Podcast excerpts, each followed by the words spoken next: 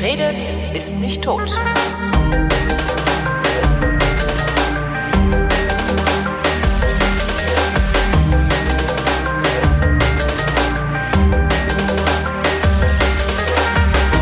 Willkommen zu einer völlig neuen Ausgabe der völlig neuartigen, brutal betonistischen, retrofuturistischen, ironisch modernen, urbanen, lehrreichen Unterhaltungsmatinee mit Tradition, die fast alle Fragen, die an fragen.vrind.de geschickt werden, vrindheitsgemäß jedoch garantiert nicht zeitnah beantwortet. Hier ist die Vrindheit mit Alexandra Tobor. Und Holger Klein, der heute zwölf Stunden Zwölfeinhalb. geschlafen hat. Ich habe zwölfeinhalb Stunden geschlafen. Das ist echt. Also Was normalerweise. ist denn passiert? Also ich habe eigentlich habe ich immer so ein Schlafdefizit. Ne? Also ich habe hab ja so Probleme mit meinen Atemwegen und sowas und irgendwann Mhm. ist so ein Punkt erreicht, wo ich mich wach niese beziehungsweise so schlecht Luft durch die Nase kriege, dass ich mit so einer trockenen Fresse aufwache. Und äh, das, das ist meistens so nach allerspätestens sieben Stunden der Fall. Also wenn ich es schaffe, mal lange zu schlafen, habe ich sieben Stunden geschlafen. Und gestern äh, bin ich irgendwie so, ich weiß nicht, ich saß hier so und dachte, hoi, hoi, hoi, bist aber ganz schön erschöpft. Naja, naja. Stehe so auf und kriege auf einmal total Kreislauf. Also so richtig, so, äh, dass ich mich Ja. festhalten musste. so im Türrahmen, um, weil ich dachte, ich falle jetzt um. Ähm, hab mich dann irgendwann nachmittags ins Bett gelegt, hab gedacht so, boah, leg dich mal ein bisschen hin, Alter. Äh, hab alles abgesagt, was ich so äh, an Verabredungen hatte und lag dann so rum, so vor mich hindösend und muss irgendwann um acht eingeschlafen sein. Habe ich so, also das ist so das letzte Mal, dass ich auf die Uhr geguckt habe, war es acht. Und heute Morgen um halb neun bin ich wieder aufgewacht.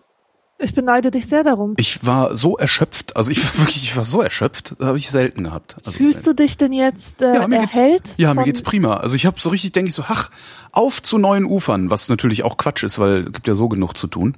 Aber äh, ja, nee, jetzt geht's mir wieder gut. Das ist ein ist so- wunderbares Gefühl, lange ausschlafen zu können. Und ich suche äh, in letzter Zeit händeringend nach einer Methode, wie ich lange schlafen kann. Naja, Also und also irgendwie geht das nicht, weil ich ich wache zuverlässig um 7:23 Uhr auf Ah, ja. und zwar jeden Tag. Es ist kein Wecker im Spiel, gar nichts und es ist ähm, egal, ob ich ähm, um 12 Uhr schlafen gehe oder um 22 Uhr. Deswegen ist die beste Methode, die ich bis jetzt habe, wirklich um 22 Uhr schlafen zu gehen. Ähm, weil, weil auch, ich auch dann, dann- wachst du um 7.23 Uhr auf. ja, genau. Ja. Und habe aber trotzdem diesen Schlaf. Und wenn du um Ich- 21 Uhr schlafen gehst? Das würde nicht funktionieren, Okay. dann müsste ich halt noch zwei Stunden lesen, bevor ich einschlafe. Eine Stunde lesen muss ich sowieso, jeden Tag. Also vor dem Einschlafen, bevor ich einschlafe, um mich einfach ruhig zu stellen. Ähm, ja, ich würde aber gerne einfach mal sagen können, um 7.23 Uhr, so, jetzt fehlt mir aber noch eine halbe Stunde Schlaf, weil meistens spüre ich Jetzt das. dreh Mir ich mich eine noch halbe mal Stunde um. oder, oder eine Stunde oder so. Genau. Aber das geht dann nicht. Ich bin dann viel zu aufgeregt von, Ah. von der Tatsache eines neuen Tages. Und ja, da habe ich noch nicht, nicht richtig eine Methode gefunden, das zu erzwingen Wann ich oder ja, irgendwas zu machen. wann ich ja äh, fast endlos schlafen kann, habe ich festgestellt, ist, wenn ich Ohrstöpsel drin habe. Das, Also- siehst du, das kann ich gar nicht haben, weil dann höre ich die Geräusche in meinem Kopf. Ja, äh, oder Da kann man sich aber dran gewöhnen. Also das hat bei mir Mhm. auch relativ schnell geklappt. Also ja. Aber ja. Ne, und sonst mache ich das mit äh, Schlaftabletten. Mhm, würde Also ich auch sehr, niemals. sehr, sehr selten. Sehr selten nur, weil da wird man sehr schnell abhängig von. Mhm. Ähm, aber ich habe also verschreibungspflichtige Schlaftabletten von meiner Ärztin, weil ich halt äh, vor allen Dingen Einschlafstörungen habe. Ähm, und naja, seit ich die habe, ne, also immer wenn die, wenn die da liegen, seit die da liegen, habe ich nicht mehr so starke Einschlafstörungen, was auch viel über Psychosomatik aussagt. Und äh, wenn ich dann mal tatsächlich, wenn ich einfach weiß, okay, du hast jetzt irgendwie zwei Wochen Stress hinter dir, du hast zwei Wochen Stress vor dir und du hast jetzt genau einen Tag, wo du nicht mit dem Wecker aufstehen musst und äh, der erste Termin auch vielleicht irgendwann am Nachmittag oder Abend ist, ähm, dann mache ich das tatsächlich, dass ich mich mit, Schla mit einer Schlaftablette ausknipse. Und dann penne ich halt auch. Äh, Also Schlaftablette rein, Ohrstöpsel rein, dann bin ich auch gut 10, 11 Stunden ganz locker unterwegs. Das Ja. funktioniert echt super. Aber es ist halt total gefährlich. Also ich habe das mal im Urlaub habe ich das mal gemacht, habe ich auch Schlaftablette reingehauen, hab, ich, ich weiß gar nicht. Äh, Ich bin dann überhaupt nicht mehr so richtig zu mir gekommen, weil das ist halt, das sind halt Benzos ähm, und die machen ja so, dass wenn du nicht aktiv dein Gehirn benutzt, schalten die dich ja wieder aus, diese Dinge. Das ist so ein Aha. bisschen wie Valium, ne? Ja. Und ähm, ich habe da wirklich, ich weiß es gar nicht, ich glaube insgesamt so 16 Stunden irgendwie geschlafen, gedöst, rumgelegen und sowas und dachte, boah, war das geil. Und habe das direkt die nächste Nacht nochmal gemacht. Aha. Hab dann auch wieder total geil durchgeschlafen und dachte dann, naja, jetzt übertreib's mal nicht, äh, ab jetzt ist wieder normal schlafen und konnte nicht mehr einschlafen. Also nach zwei, zwei Nächten mit Schlaftabletten habe ich so krasse Einschlafstörungen gehabt äh, zur dritten Nacht, dass ich äh, dachte, okay, so wird man süchtig von Schlaftabletten. Ja. Oder abhängig oder wie man es nennt. Richtig hässlich. Ja, naja. Ja, aber jetzt geht's mir wieder gut. Das freut Jetzt mich. kann ich mich halt wieder vier Wochen lang stressen, bis ich umfalle. Und genau das werde ich übrigens auch tun. Also ich, mich, ich stress mich seit Wochen, bis ich, bis ich nicht mehr kann. Das ist irgendwie auf Dauer keine Lösung. Aber gut, die geht auch nicht mehr auf Dauer, die Lösung jetzt. Äh, Und du so? Ja, ich bin auch total im Stress. Ich bin, ich arbeite sehr viel und ähm, deswegen bin ich auch so angewiesen auf meinen Schlaf. Was arbeitest denn du? Ja, ich schreibe. Ach so, ich dachte, du hättest noch irgendwie einen Job, also so im Sinne von Erwerbsarbeit. äh, ja, schön, an- schön wär's. Wie schön wär's. Brauchst Ja, suchst du das- einen? Ja, ich suche einen. Das wäre schön, wenn ich, wenn ich etwas machen könnte, was Geld bringt. Das, das wäre mal was. Das wäre mal eine Abwechslung in meinem So im Leben. Regelmaß, so wie ich mit dem ARD-Videotext. Ja, genau. Ja. So ein kleiner Nebenverdienst. Kleiner, ja, das ist ja so, so klein ist der gar nicht. Also was heißt so klein? Ja, umso besser, wenn er so klein nicht ist. Also ich würde wahrscheinlich davon nicht meinen Lebensunterhalt bestreiten können, ausschließlich. Aber zumindest äh, das Dach über ich sage mal, das Dach über meinem Kopf, die Krankenversicherung und ein bisschen was zu essen ist davon bezahlt. Und das ist Ja. eigentlich ja, was man haben will. Ne? Ja.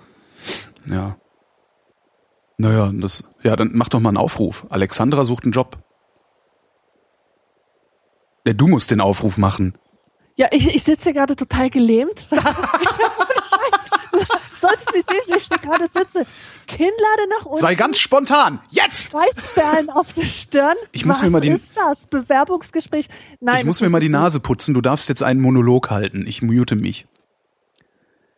Ähm, nein, nein, um Gottes Willen, zwingt mich doch nicht in so eine schreckliche Situation. Ey, das ist Ich doch mach- Kacke nein, jetzt. ich muss mir die Nase putzen. Dann erzähl halt irgendwas. Ja, ein, einmal mehr mache ich den Aufruf, falls ihr jemanden kennt, der Lesungen organisiert, vor Schülern. Setzt mich Ja, aber das ist-. Das ist ja, das ist ja nix, das ist ja schön, das ist, das, solche Sachen sind halt toll, aber das ist halt nicht, wie nennt man das denn? Nachhaltig ist das falsche, aber auch regelmäßig. Ich finde es ja wichtig, sowas im Regelmaß zu haben, wo man sich einigermaßen drauf verlassen kann. Also ich ganz einfach, ich weiß ganz einfach, dass ich äh, wahrscheinlich auch nächstes Jahr noch beim ARD-Text arbeiten werden kann. Ja, ja, ja, ja, meine natürlich. ich. Aber was soll ich machen? Ich sitze hier in Augsburg. Ich kann nicht einfach sagen, besorg mir einen Job so ähnlich wie der Holgi, weil das Warum? gibt's ja einfach nicht. Warum in, in nicht? Warum sollte es das in Augsburg nicht geben? warum sollte das es in Augsburg geben? Das ist keine Medienhauptstadt. Naja, es muss ja nicht mit Medien sein. Also was weiß ich, vielleicht gibt's ja irgendwie ein, keine Ahnung, äh, ein das das äh, lokale Nobelhotel braucht eine deutsch, polnisch und englisch sprechenden Nachtportier oder irgendwie sowas und das machst du dann halt zwei Tage die Woche. Sowas gibt's doch auch. Das oder ist sowas Kacke? Gut, also wenn ihr Verwendung für jemanden habt, der gut sprechen kann, Ja. der gut denken kann, der kreative Lösungen anbietet, Ja. dann meldet euch. Ja, Ganz eben. einfach. Augsburg und Umgebung. Ich Das- mache alles. Hast du ein Auto eigentlich? Nein, würdest hab ich du, Hast du nicht. nicht. Also du musst, du bist äh, an Augsburg gefesselt sozusagen. Was aber heißt ich, gefesselt? Das ist eine kleine Stadt. Man kommt Ja. überall mit Bus und Bahn hin. Aber ich kann mir gut vorstellen, dass es solche, solche Jobs eigentlich zuhauf gibt. Man sieht sie nur nicht. Das ist genauso wie der, den ich beim ARD-Text mache. Wenn ich das nicht machen würde und öffentlich drüber reden würde, würde wahrscheinlich auch niemand darauf kommen, da mal anzurufen und zu sagen, hier, sag mal Leute, äh, braucht ihr eigentlich noch äh, jemanden, der Untertitel macht oder sowas? Ja. Und sowas brauchen wir eigentlich immer, weißt du? Mhm. Und es ist ziemlich geil bezahlt, fällt mir gerade auf. Also es ist so gut bezahlt, dass ich mich auch schon mal gegenüber auf, dem- also auf der anderen Seite des Flures, also eigentlich sitzt der Chef sitzt direkt neben mir, also mein Chef ist auch der von den Untertiteln, dass ich da auch schon mal gesagt habe, hier, äh, kann ich nicht auch Untertitel machen? Bin ich aber dran gescheitert, bin ich zu doof zu. Echt? Ja, ja, also so, äh, wenn du mir ein Drehbuch gibst ähm, und die Software, dann bin ich natürlich in der Lage, sehr schnell Untertitel unter einen Film zu schreiben. Das ist überhaupt kein Problem. Ähm, die Hälfte des Jobs besteht aber daraus, Live-Untertitel zu machen. Das heißt, du sitzt da, guckst Fernsehen, ne? dann passiert irgendwie Fußballspiel oder äh, Bundestagsdebatte oder äh, Boulevardmagazin oder sowas halt alles.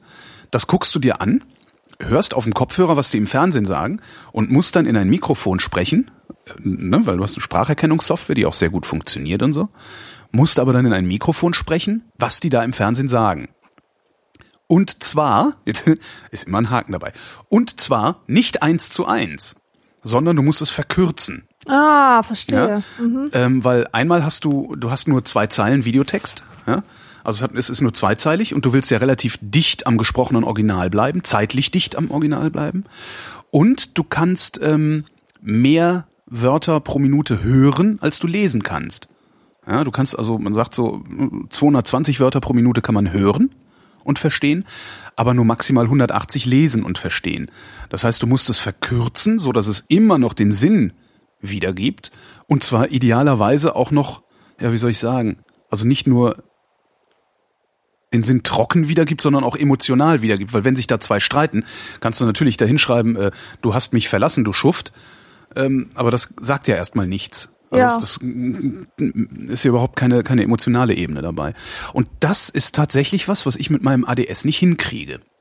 Das ist aber auch Kacke, dieses Zeug. Deshalb, ich kenne das von alten DVDs. Früher war das so.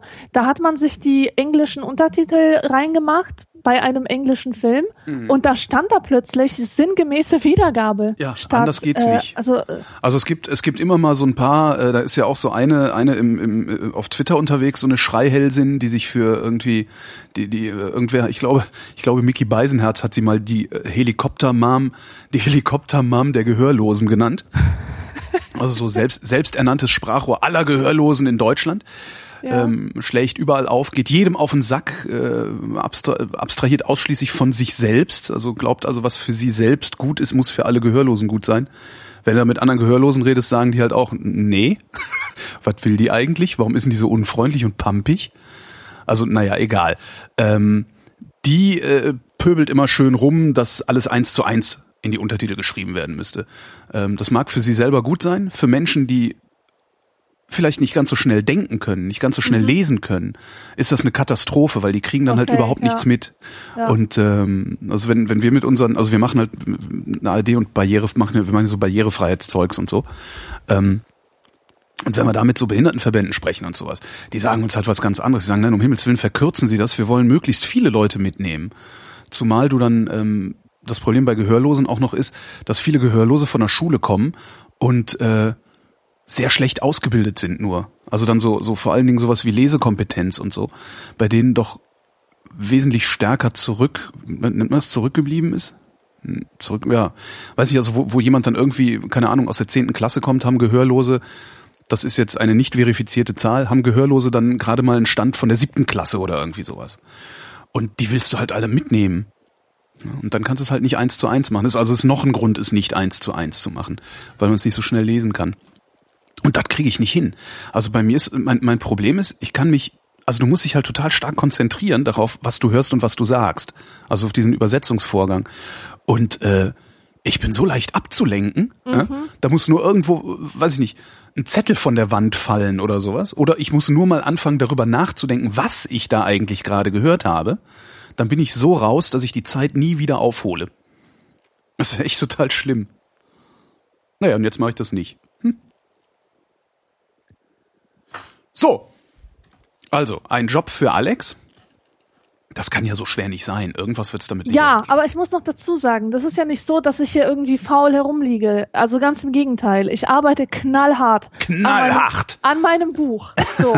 Und äh, turns out, ich weiß nicht, ob ich das schon mal erzählt habe, aber irgendwann im Lektorat hat sich herausgestellt, dass die erste Hälfte meines Buches nicht mehr zur zweiten Hälfte passt und ich das ganze Ding sozusagen neu schreiben musste. Das ist auch der Grund, warum es so lange damit dauert. Ach du Scheiße. Also erstens, ja, ach du Scheiße. Ist Zweitens. Die frustrierendste Erfahrung meines ganzen Lebens. Es ist so schlimm. Äh, schreiben allein ist ja schon schlimm. Äh, Romane schreiben ist vielleicht mag das für den einen oder anderen überraschend klingen, aber es ist nicht mein Ding. Es ist nicht mein Naturell. Mein Naturell ist ein ganz anderes Schreiben, so ein essayistisches, ähm, eher Sachbuch schreiben, ja. Das heißt, ich muss mich mit einem Format auseinandersetzen, das ich überhaupt nicht, ähm, also das nicht in meinem Blut liegt sozusagen, sondern dass ich mir wirklich jedes Mal aufs Neue mühsam erarbeiten muss und dann schreibst du da ja zwei Jahre dran und dann sagt jemand, nee, ist alles scheiße, schreib Ich kann neu. mir das immer noch nicht vorstellen. wie man ein Buch schreiben kann. Ich kann mir vorstellen, also Kada, meine Freundin, die hat ja auch gerade ein Buch abgeliefert, ähm, an dessen Entstehungsprozess war ich ja teilweise zumindest beteiligt. Also ich habe gesehen, wie sie es gemacht hat, beziehungsweise mitbekommen, wie sie es gemacht hat und kann mir auch sehr gut vorstellen, sowas selber zu schreiben. Also ein, ein wie auch immer geartetes Sachbuch. Das glaube ich kriege ich hin, weil letztendlich mhm ist das ja, das jetzt schlagen mich alle Sachbuchautoren, letztendlich ist das ja eigentlich, das ist ja nichts anderes als eine erweiterte Hausarbeit für, für, in der Uni, wenn du so willst. Du hast ein Thema, an dem arbeitest du dich ab. Exakt so und ist es, ja. Hältst da, äh, und wahrscheinlich ist die, der, der Unterschied zwischen einem guten und einem schlechten Sachbuch ist, ob es unterhaltsam geschrieben ist oder nicht unterhaltsam geschrieben ist. Und mit ja. unterhaltsam meine ich nicht, nicht, dass du ständig nicht was so zu lachen hast, sondern Wissenschaft pur, sondern einfach ein Buch, das sich gut liest, das sich gut liest, diese akademische wo, wo, wo ein schöner roter Faden durchgeht, mhm. wo äh, äh, wo du ab und zu vielleicht auch mal was zum Schmunzeln hast, wo also so, ne? Also so, dass du einfach von vorne bis hinten gerne dran bleibst.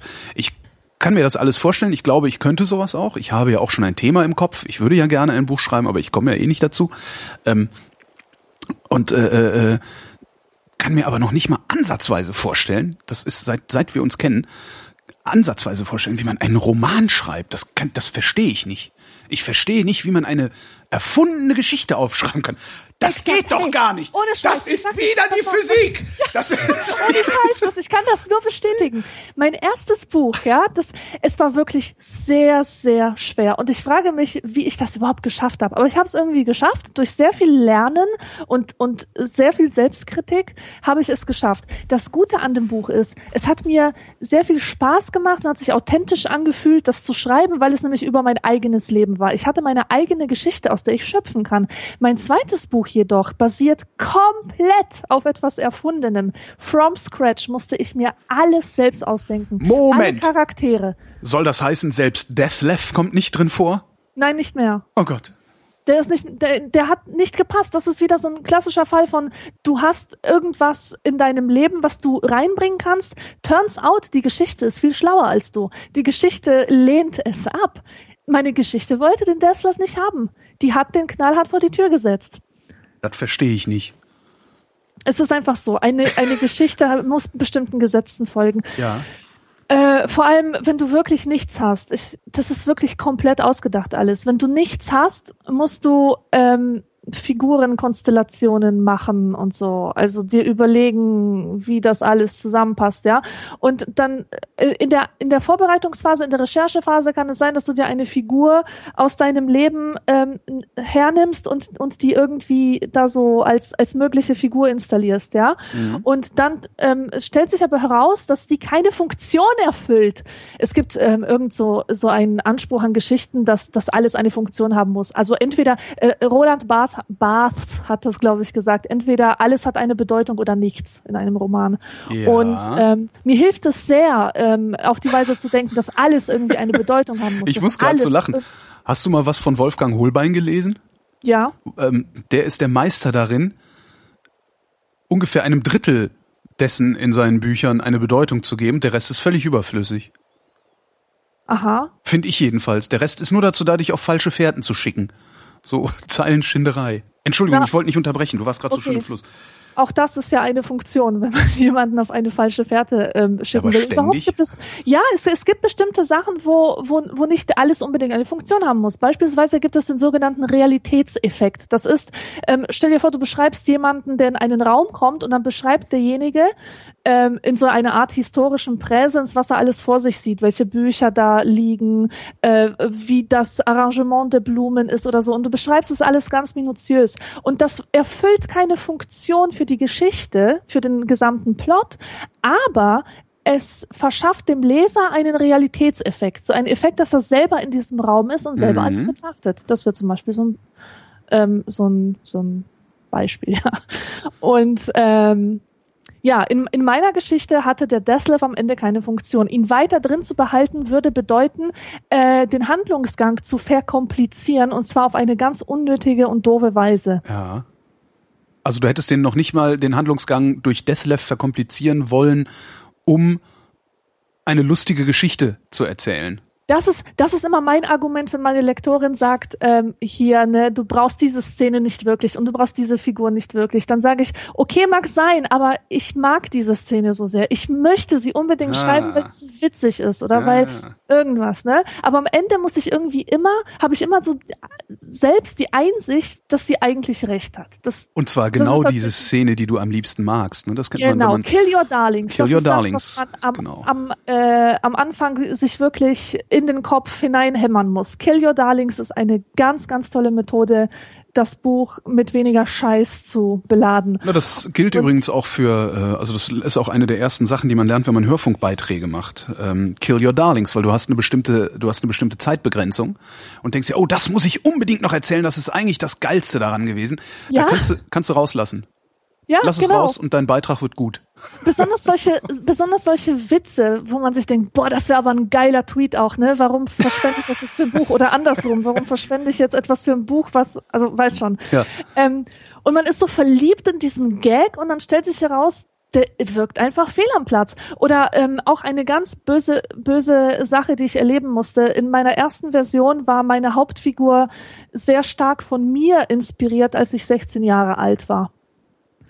Und äh, das Problem ist, dass die Geschichte mir am Ende gesagt hat, diese Person ist gar nicht so, wie ich sie mir vorstelle. Die muss ganz anders sein, damit das alles einen Sinn hat. Ja. Die darf nicht wie ich sein.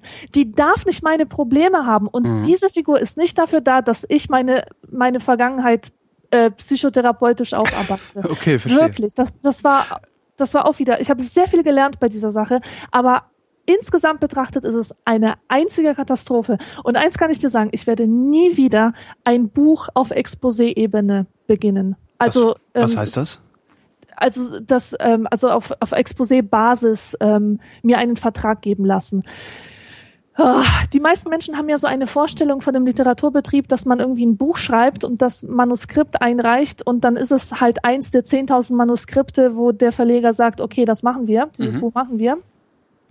Aber über, wenn man über eine Agentur geht, läuft das meistens anders. Da schreibt man ein Exposé, das heißt eine Zusammenfassung von allem, was irgendwie in dem Buch vorkommt, was das Buch ausmacht, Ton, Setting, Hauptpersonen, was das für ein Genre überhaupt ist. Mhm. Und dann schreibt man ein Probekapitel. Das ist so ideal. Und dann kann man, dann kann die Agentin oder der Agent kann das dann ähm, möglichen Verlegern anbieten, die er für geeignet hält. Und Bestimmte sagt dann, Verlage das ist die Geschichte und das ist der Stil, in dem sie geschrieben wird. Genau, schau Okay. dir das mal an. Vielleicht passt das ja in dein Verlagsprogramm. Mhm. So, und dann sieht sich das ein potenzieller Verleger an und sagt, hey, das passt genau in mein Verlagsprogramm. So, und dann kriegst du deinen Buchvertrag. Dieser Buchvertrag legt fest, bis wann das Buch fertig sein soll und wie viel Geld es dafür gibt, wie viel Vorschuss du bekommst und wie der sich aufteilt. Es gibt so Modelle, wo man irgendwie die Hälfte am Anfang bekommt, die Hälfte bei Abgabe des Manuskripts oder die Hälfte am Anfang und die Hälfte bei Veröffentlichung des Buches. Mhm. Da gibt's halt verschiedene Sachen, wie man das regeln kann. Ja, und dann hast du so und so viel Zeit, um dieses Buch, was du nur skizziert hast, fertigzustellen. Das Problem ist als unerfahrener Autor, dass du es einfach nicht wissen kannst. Ich dachte, das wird mir so einfach von der Hand gehen wie mein erstes Buch. Aber mein erstes Buch, das ist so gefärbt von eigener Erfahrung. Und Wenn wenn ich mich recht Gefühle- erinnere, ist auch das dir nicht einfach von der Hand gegangen. Natürlich ist mir das nicht einfach von der Hand gegangen. Natürlich nicht. Aber was, das, das ist etwas komplett anderes wieder, ist, sich eine Geschichte auszudenken. Ja. Und du musst dir sogar die Gefühle ausdenken, die Ja. dahinter stecken. Da erlebt jemand etwas, was du selber noch nie erlebt hast, und du musst dir jetzt ausdenken, was der wohl fühlen mag. Horror, wirklich. Und das dauert, das dauert verdammt lange. Und das ist so ein einziges, ähm, also ich nenne das immer Interlace-Verfahren. Weißt du, wenn, wenn so ein Bild sich äh, Schicht für Schicht aufbaut, kennst du das? Ja. ähm, so von den gröbsten Pixeln bis zu, zu einem in, immer feineren Bild. Und du hast wirklich am Anfang immer einen riesigen Schrotthaufen, als hättest du einen Pus Sack Puzzleteile ausgeleert. Und ähm, der erste Text, den du schreibst, ist einfach nur Müll. Und das, damit muss man leben können. Also man muss wissen, dass der erste Entwurf immer Müll ist. Und dann geht man hunderttausendmal drüber, immer weiter und immer weiter und liest es immer und immer wieder und ähm, macht so lange Verbesserungen auch von Papier auf gedrucktes Blatt, vom gedruckten Blatt auf, auf äh, Dokument, weiß schon, ähm, Mhm, ändert ständig die Medien, bis da am Ende etwas steht, wofür man sich nicht schämt. Und es dauert, es dauert wirklich ewig. Es mag Autoren geben, die wirklich sich hinsetzen und das ganze Ding ähm, so auf einen Schlag irgendwie in drei Monaten schreiben.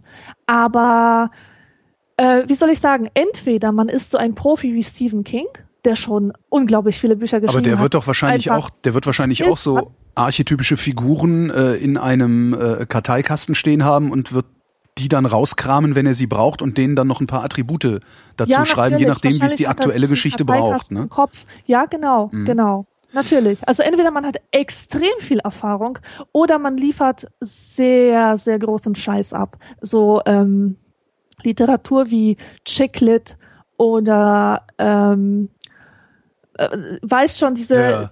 diese 0815 Romane, die auf ein ganz bestimmtes Publikum zugeschnitten sind, die immer mit denselben Mustern und Klischees ähm, operieren. Ja, klar, wie ich lesen angefangen habe als Kind. Äh, Jerry Cotton Hefte. Ja, sowas, genau. Hat super funktioniert. Also, Ja. Also wer das einmal gelernt hat, der kann das und der kann das endlos reproduzieren. ja. Ja, stimmt. Ich habe mal ein sehr interessantes Interview, ich weiß gar nicht, wie lange das ist, bestimmt 30 Jahre her oder so, ähm, dann auch wirklich mit so einem Groschenroman Autoren gelesen.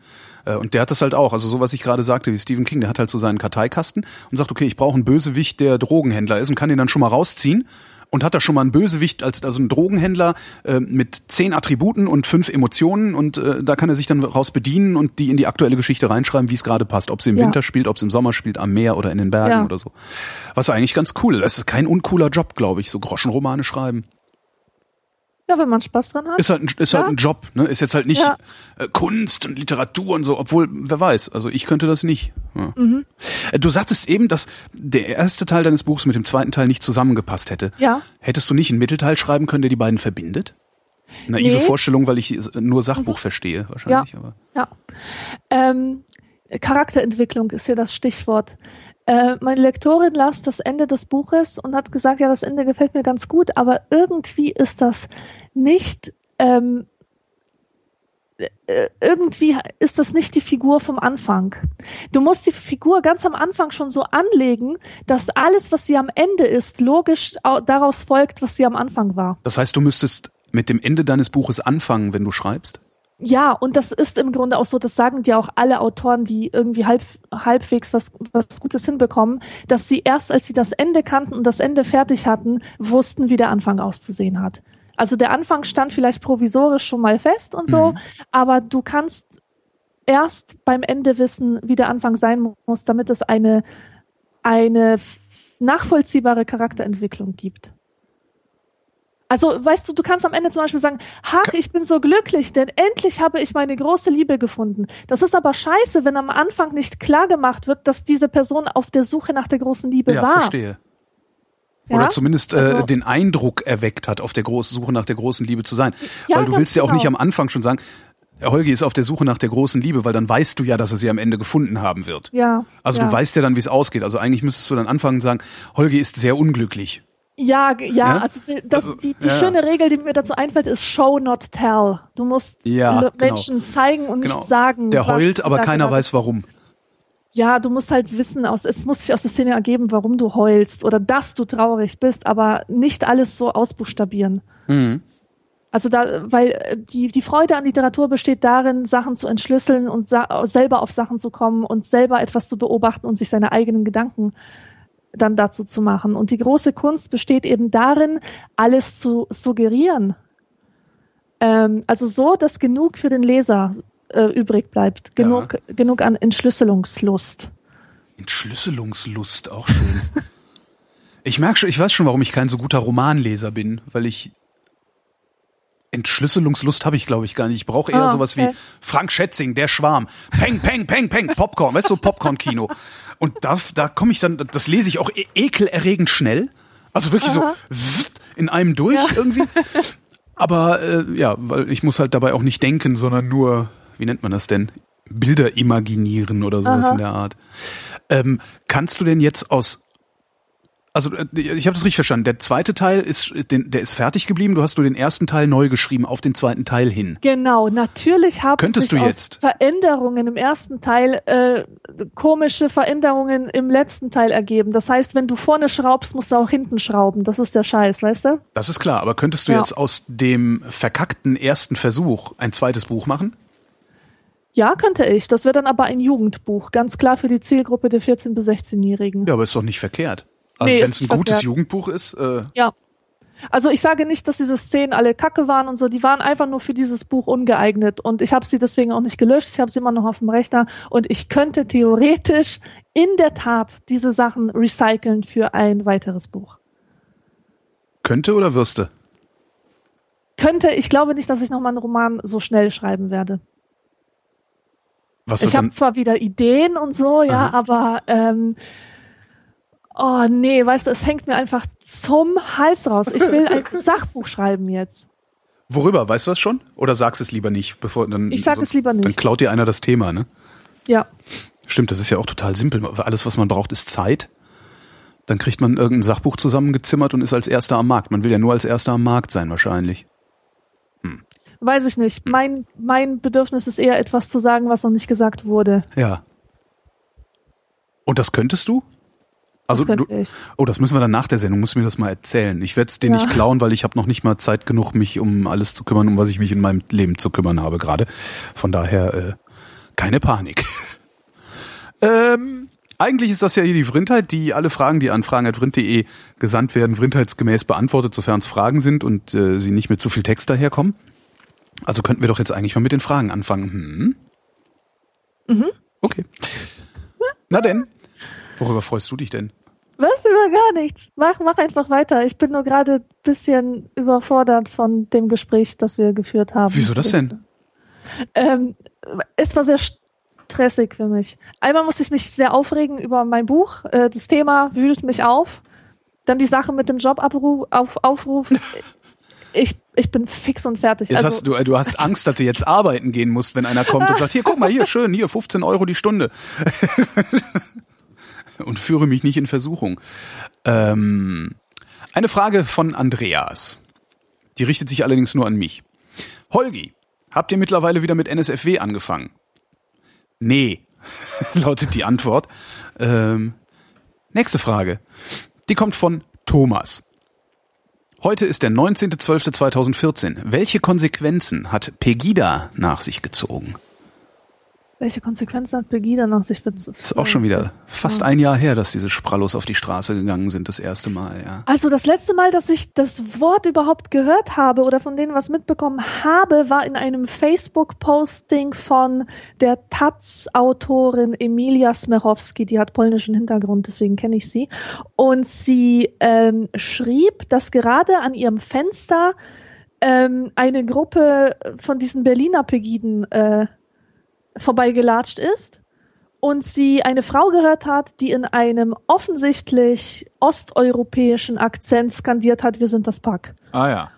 Und das fand sie eben sehr traurig und hat sich gefragt, wie es sein kann, dass die äh, Fremden von gestern ähm, jetzt auf die Fremden von heute draufhauen. Das hat die sich nicht wirklich gefragt.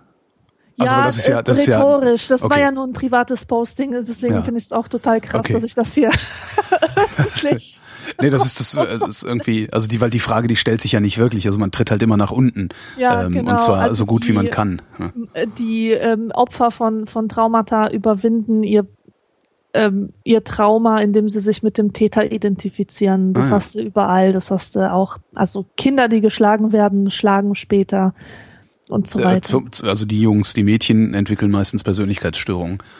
Was auch interessant ist. ja, das, das, äh, ist ja auch Aggression ein- gegen sich selber. Ja, ne? ja, gut, klar. Aber ich finde das ganz interessant so als Unterschied zwischen Männern und Frauen. Ähm, Männer äh, geben die Aggression weiter, Frauen richten sie nach innen. Ne, darum hast du so Mhm. Ja. ex über, über ein Übermaß an oder, oder so viel mehr ähm, Borderlinerinnen als Borderliner zum Beispiel. Mhm. Das ist echt krass, wenn du da, ja. Ähm, was ist aus Pegida geworden? Also was mich dieser Tage, also die die marschieren immer noch, also das waren ja in der Spitze waren das glaube ich mal 20.000 Leute, die da durch Dresden marschiert sind. Davon scheinen, äh, weiß ich nicht, mindestens drei Viertel irgendwann begriffen zu haben, was für eine was für eine rechtsradikale, äh, menschenverachtende Scheiße sie da eigentlich bauen und haben sich wieder zurückgezogen. Was mich persönlich sehr, sehr beruhigt. Also ich habe zwischenzeitlich gedacht, okay, das wächst jetzt immer weiter. Ähm, solange das nicht eine Million sind, die auf die Straße gehen, habe ich da keine Probleme mit, weil ne, 500.000 Bescheuerte bei 80 Millionen, das ist halt jetzt nicht irgendwie, wundert mich nicht. Ähm, was das aber gemacht hat und vor allen Dingen der Umgang insbesondere der sächsischen Landesregierung, also der Landesregierung und der Exekutive in Sachsen, ist, es hat äh, die brennenden Asylbewerberheime von heute legitimiert. Ja, dass sich da nicht konsequent dagegen gestellt wurde, insbesondere von Seiten der Staatsgewalten, ähm, ist im Grunde der Nährboden für diese rechtsradikalen Terroranschläge, die wir die ganze Zeit sehen, wo sich immer noch geweigert wird, es als Terrorismus zu bezeichnen, obwohl es welcher ist. Also wenn ich, wenn ich äh, systematisch Asylbewerberunterkünfte anzünde, dann ist das Terrorismus. Dann will ich diesen Staat in seiner Funktion oder in seinen, wie nennt man das denn, in seinen ja, dann will ich das System schädigen oder stören.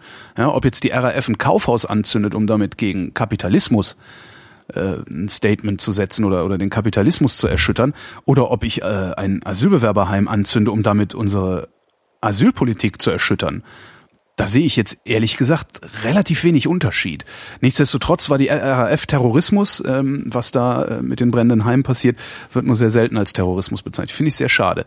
Pegida ähm, hat den Grundstein gelegt für eine rechte Terrorwelle in Deutschland, äh, finde ich und vor allen Dingen die ausbleibenden Reaktionen, vor allen Dingen die ausbleibenden besonnenen und sinnvollen Reaktionen äh, sowohl der Landesregierung, insbesondere der sächsischen, aber auch, der Bundesregierung. Also dass dann da irgendwie so ein Sigmar Gabriel äh, wie so ein gackerndes Huhn dahin fährt, um mit diesen Leuten zu reden die überhaupt nicht mit ihm reden wollen, ist, ist halt genauso dämlich, wie sich hinzustellen und äh, einmal die Keule zu schwingen und zu sagen, das sind alles Nazis.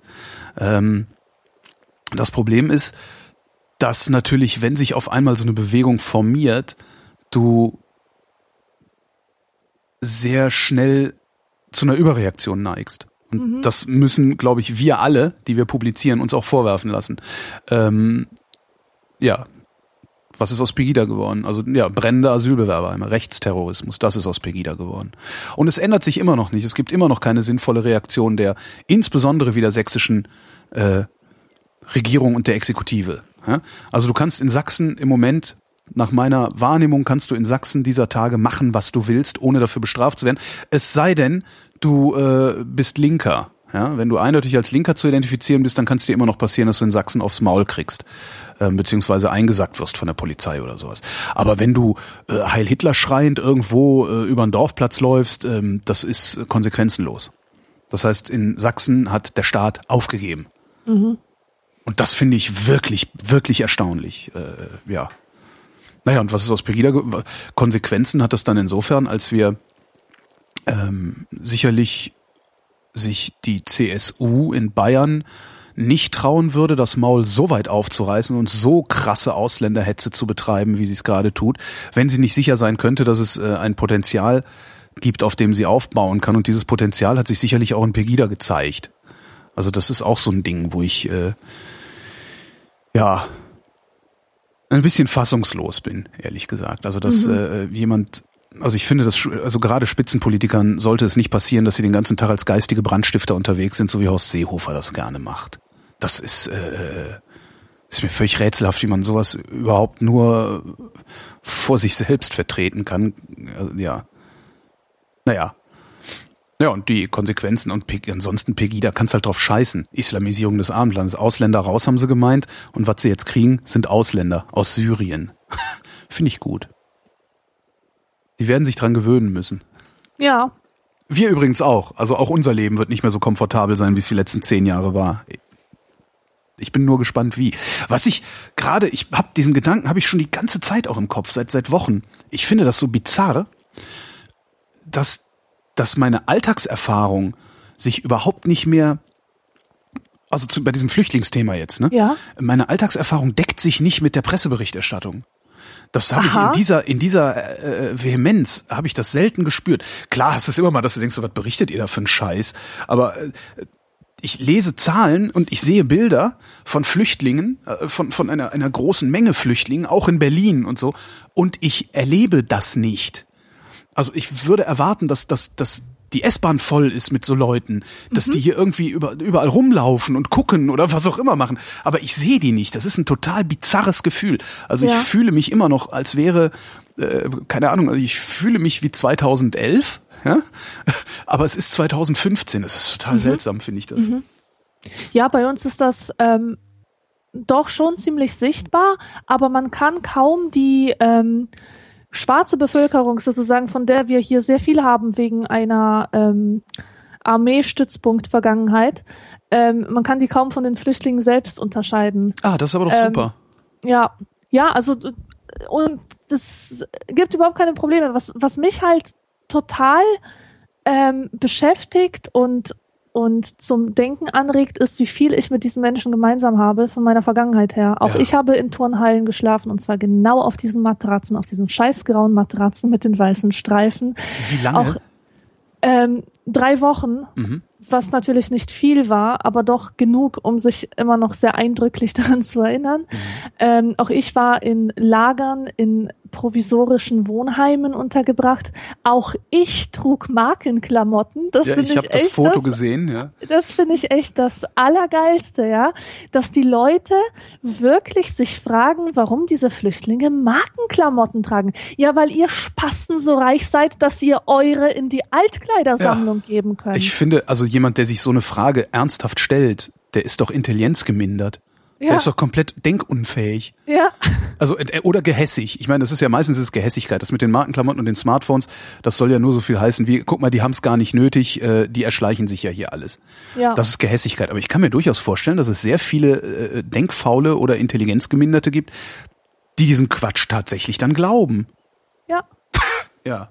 Ja, und ich bin wirklich gespannt, wie das in 10 bis 20 Jahren ist, wenn diese Flüchtlinge, ähm, naja, obwohl, nee, gar nicht. Weißt du, was ich gerade sagen wollte? Was denn? Ähm, ich habe erst 20 Jahre später erfahren, was die Deutschen über uns gedacht haben, Ja. indem ich nämlich Spiegelarchive durchwühlt Ja. habe und gesehen habe, was da alles steht. Ja, der Pole kommt hierher und zieht erstmal in sein großes weißes Haus. Ja, Genau. der Pole kriegt alles in den Arsch geschoben. Die Leute haben auch in solchen, ähm, mit solcher Sprache über uns geredet, wie Überschwemmung, Flüchtlingsschwämme und so. Die nehmen uns Arbeitsplätze weg und so weiter. Und das sind alles Dinge, die waren mir als kleinem Kind, aber auch meinen Eltern, die waren uns nicht bewusst. Wir Ja. wussten nicht, wie die Mehrheitsgesellschaft über uns denkt. Und im Spiegel dieser äh, ähm, äh, dieses neuen Wissens, was ich da aus dem äh, aus dem Spiegel halt rausgefischt habe, wird mir zum ersten Mal klar, warum bestimmte Leute so auf mich reagiert haben, wie sie reagiert haben. Da wird auf einmal alles klar, warum die dumme Mutter einer Freundin mir nicht erlaubt hat, bei bei denen zu übernachten zu Hause. Ja, weil könnte ja sein, dass äh, warum die Lehrerin mich scheiße ist. Behandelt hat. Ja, ja, ganz genau. Ganz genau, aber diese Diskurse waren mir früher nicht bewusst und ich frage mich, inwieweit sie den Flüchtlingen, die hier sind, bewusst sind. Na, die werden denen spätestens dann bewusst, wenn die die Sprache hinreichend gelernt haben, um die Facebook-Postings dieser ganzen Asozialen zu Exakt, lesen. genau. Wir haben Facebook, genau. Das, Das wird nicht äh, lange dauern. Und ja. dann äh, wär, bin ich bin ich gespannt auf deren Reaktion. Also idealerweise würden die natürlich sagen, so und euch Affen zeigen wir es jetzt mal. Mhm. Und dann würden sie denen wirklich die Jobs wegnehmen, beziehungsweise würden sie deren Chefs werden. Ja. Weil das ist ja, was, Mhm. Ja. das ist ja, das ist ja was, was, was ich für sehr wahrscheinlich halte. Also du Ja. hast ja, ähm, wenn du wenn du nicht gerade irgendwo hineinwanderst, wo du es dir bequem machen kannst, sag ich mal. Und ich glaube, das ist in Deutschland nicht der Fall, dass es dir hier wirklich, auch wenn es immer wieder behauptet wird, Einwanderung in Sozialsysteme, blablub, ähm, wenn du irgendwo hineinwanderst, äh, bemühst du dich ja möglichst schnell, äh, dich ja vielleicht nicht, also kulturell zu integrieren funktioniert natürlich nicht so gut, weil du kommst aus einem anderen Kulturkreis, aber wenigstens strukturell zu integrieren. Sprich, du guckst, äh, wie kann ich es zu etwas bringen? Ich habe in Athen äh, Flüchtlinge interviewt ähm, und einer sagte, all I need is security because I want to, was hat er gesagt? I want to improve. Das ist ja Ah, ähm, so. aha. Das ist. Ähm, der kam aus Afghanistan und sagte, I want to improve. I know I can improve, but how can you improve when there is no security? Das ist, ne? So, das heißt, sobald er in Sicherheit ist und sobald sie dem gestatten, ein bisschen arbeiten zu gehen und Bücher zu kaufen, auf eine Universität oder auf eine Schule zu gehen, wird er das tun.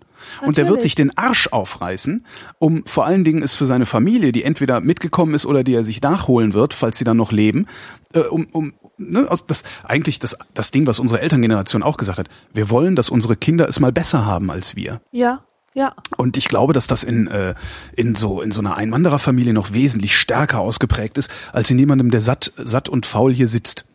Ja, Und äh, so, sich sowieso darauf verlassen kann, dass es irgendwie weitergeht. Also wenn du Bio-Deutscher bist, ja. hast du ja eigentlich, das kann dir passieren, dass du deinen Job verlierst, dass du sehr schnell von der mittleren Mittelschicht in die untere Mittelschicht oder in die Unterschicht absteigst.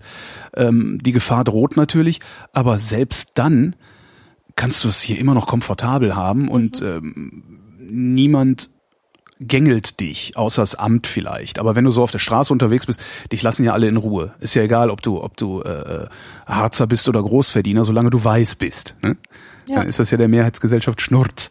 Ähm, so, und wenn du, wenn du aber Einwanderer bist, dann muss es, ja, ich bin felsenfest davon überzeugt, dass wir, genau wie wir es bei den Türken im Übrigen auch haben, ja, da gibt's extrem viele Arbeitgeber drunter. Äh, genau das werden wir bei den, bei den syrischen Einwanderern und bei allen anderen auch sehen. Da bin ich fest von überzeugt. Und das wird doof. Und das wird auch doof für so Leute wie dich und mich. Weil wir haben es dann nicht mehr so leicht. Einmal durch, durch dieses Thema durch. Nächste Frage. Der Martin bittet um Auskunft. Verwahrt ihr alle, sowohl empfangene als auch gesendete E-Mails oder löscht ihr großzügig? löschen, löschen, löschen. Es sei denn, es ist irgendwas Geschäftliches, da ist es manchmal sehr hilfreich, alte Mail-Konversationen nochmal danach durchzusehen, was man vereinbart hatte und so. Mhm. Weißt schon, aber so, so private Mails, wo es einfach nur um Informationswiedergabe gibt, die lösche ich. Ja, ich meistens auch.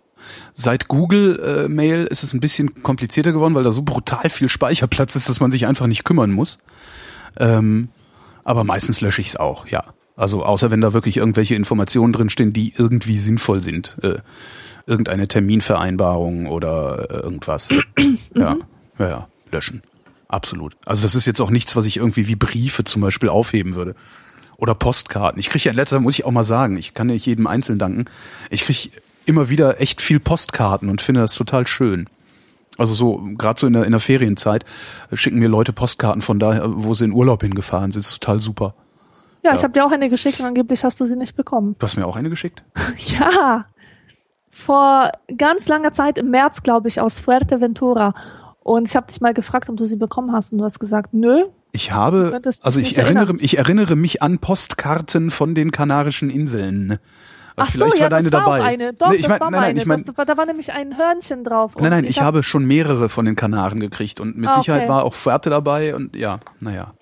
Ich habe jetzt eine Schwäche für Griechenland. Ähm, wenn ich wenn ich es irgendwie hinkriegen sollte, also ich gehe ja immer noch davon aus, dass mein Winterurlaub dieses Jahr ausfällt, ähm, also mein Urlaub dieses Jahr ausfällt. Äh, aber wenn ich es irgendwie hinkriegen sollte, diesen Winterurlaub zu machen, dann werde ich den in Griechenland verbringen. Die Griechen sind super. Alter Vater. Also zumindest die in Athen. Ich habe andere habe ich jetzt nicht kennengelernt, aber die waren echt alle super. Jetzt muss ich mal gucken, wo dann irgendwie Ende November, Anfang Dezember noch schönes Wetter ist. So Kreta wahrscheinlich, ne? Ich war mal auf Korfu, das war super. Ich habe kretische Wurst gegessen. Magst du Wurst? Hm. Ja, dann erzähle ich das nicht. War die beste Wurst, die ich je gegessen habe. Mhm. Also pass auf. Nein. ähm, da ist Keine noch eine, Wurstgeschichten. noch eine keine Pegida-Frage, die haben wir gerade Ja. ausführlich beantwortet. Jetzt geht's weiter mit einer Frage auch von Philipp. Es ist fast Weihnachten. Stimmt, kommt vom 21.12. Es ist fast Weihnachten. In einem amerikanischen Podcast habe ich gehört, dass die Deutschen traditionell Weihnachtsgurken an ihren Baum hängen. Das kennt aus meinem Umfeld in NRW, aber niemand. Kennt ihr das? Weihnachtsgurken? Hallo? Ich kenne das aus dem russischen Kontext. Und zwar eine Echt? Freundin, von, eine Freundin von mir aus der Ukraine, die hat mal auf Facebook eine ganze Fotoreihe gepostet von ihrem russischen Weihnachtsbaum. Und das war der absolute Hammer, was da alles hing.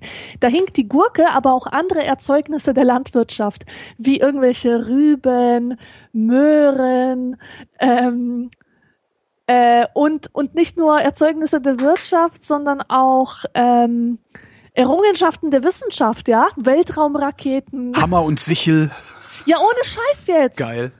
Also das, das war Das ist der eine Verweltlichung, ne? Weihnachtsbaum, den ich je gesehen habe. Das ist eine Total Verweltlichung. interessant. Ja, genau. Ja, cool, nee, habe ich noch nie Wir erlebt. hatten ja auch Väterchen Frost statt Nikolaus und genau. so. Mhm. Ich kenne nur, ich kenne tatsächlich nur Weihnachtsbäume mit Kugeln und Lametta. Ja, ich habe von der deutschen Früher war mehr Lametta. auch nichts gehört. Entschuldigung. Ja. Ich, ich glaube, ich gucke mir gleich nochmal die Hoppenstädts auf YouTube an. Zipfelchen! Unser Kind ist gesund! Frage von Stefanie. Ich habe lang geschlafen, man merkt das, glaube ich. Ja, Frage von Stefanie. Ihr hattet in irgendeiner Folge mal das Thema Stückseife und deren Lagerung am Waschbecken. Ich habe dafür mittlerweile eine einfache, simple und gleichzeitig gut funktionierende Lösung. Eine Scheibe eines Luffa-Schwammes. Durch die luftige Struktur wird die Seife von unten nicht matschig und das Design ist auch okay. Ach, das ist gar keine Frage. Ja, warum Das schickst du das denn da? Info. Das ist eine Info. Naja, jetzt gibt's halt auch noch ein- eine Info-Ecke in der Vrindheit. Info at vrind.de. Aber was ist ein Lufferschwamm? Frage von Holgi. Was ist eigentlich ein Lufferschwamm? Das ist dieser Scheiß halt, den, wo sich die ganzen Bakterien einnisten. Das ist halt so ein Schwamm, so ein Naturschwamm. Luffergurke, kennst du? Nicht gehört? Nee. Nie Gehört? Weihnachtsgurke, Luffergurke. Gurkenwochen heute in der Vrindheit. Ähm, ich habe mal so eine Luffergurke gehabt und das ähm, ist halt so zum Waschen, zum Abrubbeln oder keine Ahnung was gedacht. Aber das ist so mega unhygienisch, weil, weil sich da die Feuchtigkeit drin sammelt. Ach, Also nichts ist unhygienischer als eine. Toilettenfußumpuschelung. Ja, genau, weil die ganzen Urintröpfchen, warte, Resttropfen aufsaugende Kloumpuschelung, oder? Ja. So ähnlich li- Genau. lautet die Originalformulierung. Ich weiß gar nicht, wie das heißt, aber es ist äh, genau das ist jedenfalls gemeint. Es ist, es ist, wirklich Klofußumpuschelung. und eigentlich äh, genau Resttropfen aufsaugende Klofußumpuschelung. Ähm, das das ist so ein bisschen wie äh, äh, hier sag schnell ähm, Teppich im Badezimmer. Da regen sich ja auch, da lachen sich ja auch mal alle drüber kaputt, weil die Briten haben das ja gerne. Ja. Echt? Aber, ja, Echt? ja, aber das ist halt total angenehm, ne? Wenn du barfuß morgens, alles ist irgendwie kalt und dann läufst du auf so einen weichen Teppich, das ist halt eigentlich Ja. total schön. Klaro. Brauchst halt nur irgendjemanden, der da jede, jeden Tag mit einem Champoniergerät. Ja. So. Frage, warum knirscht denn die Klofußumpuschelung so? Knirscht und knistert. Genau, sie leuchtet im Dunkeln. Das ist der Phosphor. Dominik fragt, Dominik fragt, äh, an Alex. Jetzt geht's wieder rund. Ich lese schon länger dein Buch und bin auch dabei, ein eigenes zu schreiben. Und deswegen meine Frage, wie kamst du dazu, Bücher zu schreiben und wie hast du es so weit gebracht? Ja, das ist natürlich ähm, Gibt doch eine Frage an mich, soll ich die... Äh, Gleich, Okay. die, die, wenn, wenn ich das hier beantwortet habe. Also ich hatte nie die Absicht, Bücher zu schreiben, geschweige denn Romane, wie ich bereits gesagt habe. Aber ich habe schon immer sehr gerne geschrieben. Aber nie Geschichten. Es waren nie Geschichten. Es, es war immer ging es Richtung Essay, Glosse, Reportage, sowas halt. Also ich war eine gute Bloggerin. Meine Hochphase war zwischen 2005 und 2008. Wohl, ich frage mich, ob mich irgendjemand aus dieser Zeit kennt, aber ich glaube nicht.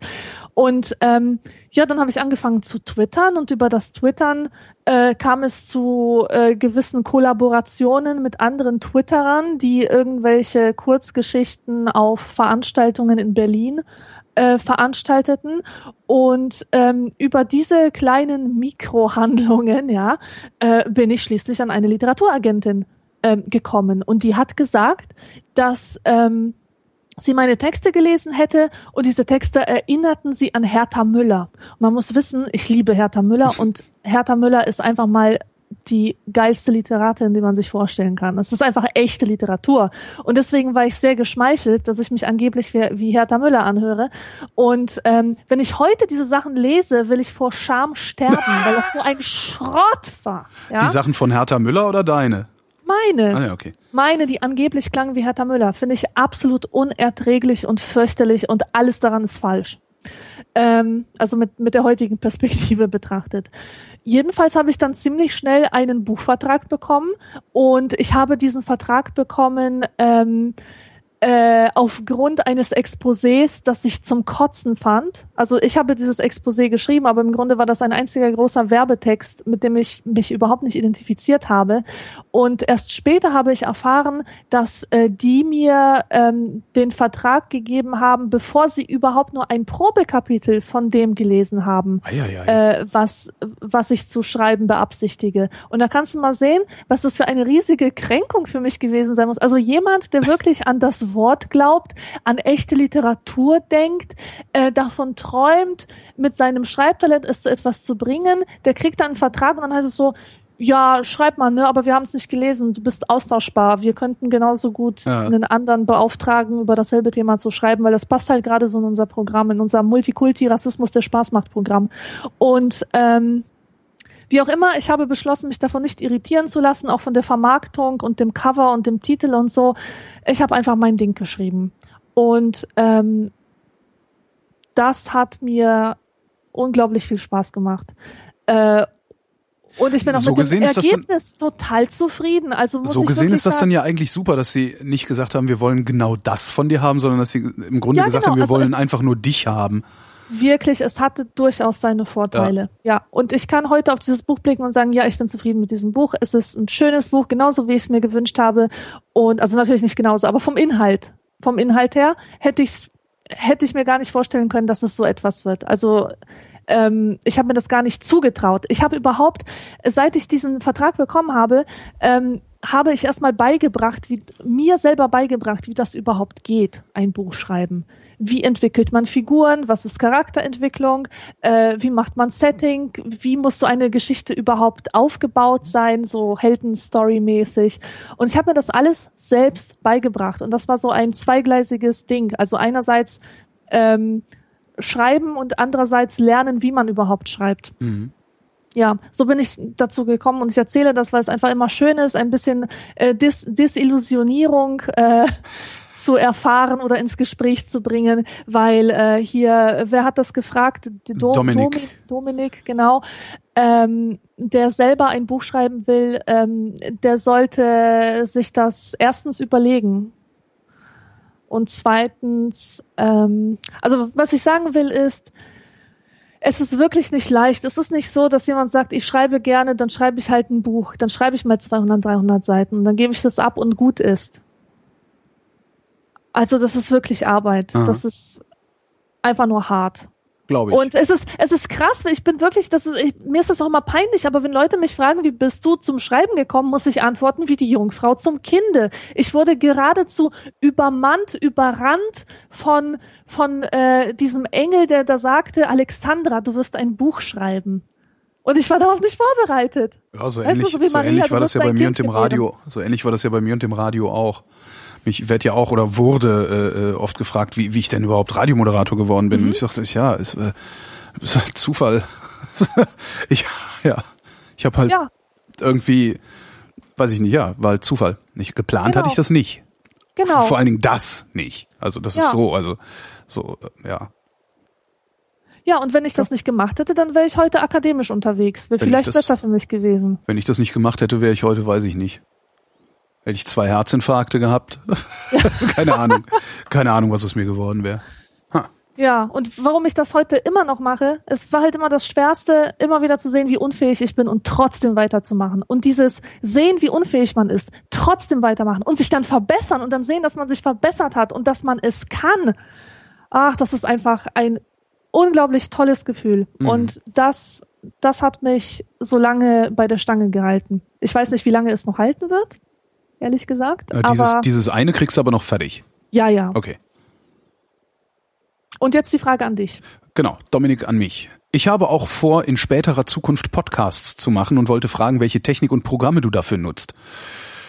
Ich spreche in ein Mikrofon Shure SM7B. Das geht in ein Audio-Interface. Das heißt, äh, wie heißt eigentlich mein Auto? Ich muss mich gerade mal bewegen hier. Äh, Ah ja, genau. Äh, das geht in ein Audio-Interface Fireface UCX. In dem mische ich alles auch, weil da nämlich ein guter Mischer dabei ist. Ähm, von da aus nehme ich entweder auf, im Moment nehme ich auf mit Hindenburg, weil das am einfachsten zu bedienen ist.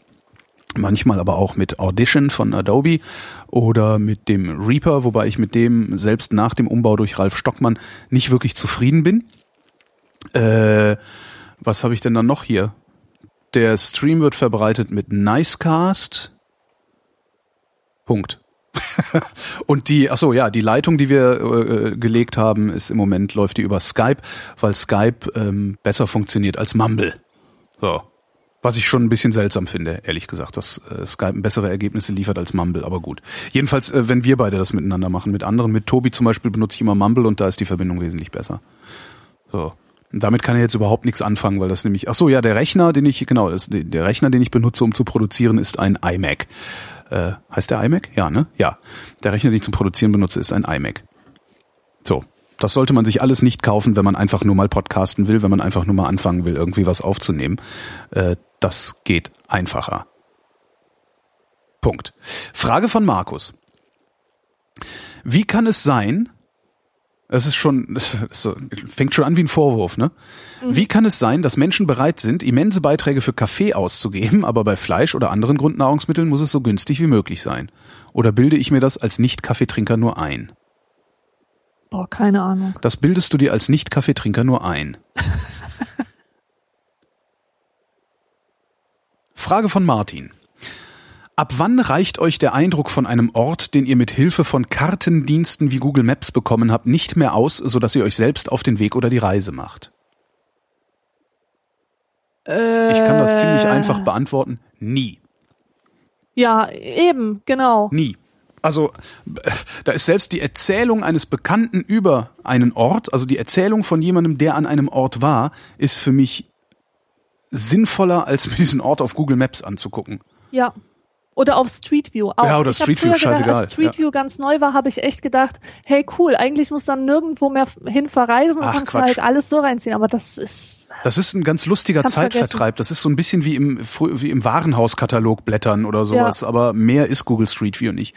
Und Ja. es ist ganz gut, um so Sachen zu machen, wenn du, ähm, das habe ich witzigerweise jetzt äh, äh, gar nicht gemacht, als ich in Athen war, aber du, was man damit machen kann, ist, ähm, wenn du irgendwo hinfährst, wo du noch nie warst, kannst du halt gucken, was ist eigentlich da, was ist denn das eigentlich für eine Gegend, wo mein Hotel ist. Ja, und dann kommst du dahin und dann sieht's da halt ganz anders aus. Weil die Street View-Daten, die sind halt auch nicht in Echtzeit oder sowas. Und Nee, eigentlich ist das, das ist halt eine schöne Spielerei. Mehr ist das für mich nicht. Also ich weiß, Freunde von mir haben das schon, nee, stimmt gar nicht, ich habe das auch schon mal gemacht mit meiner Ex damals.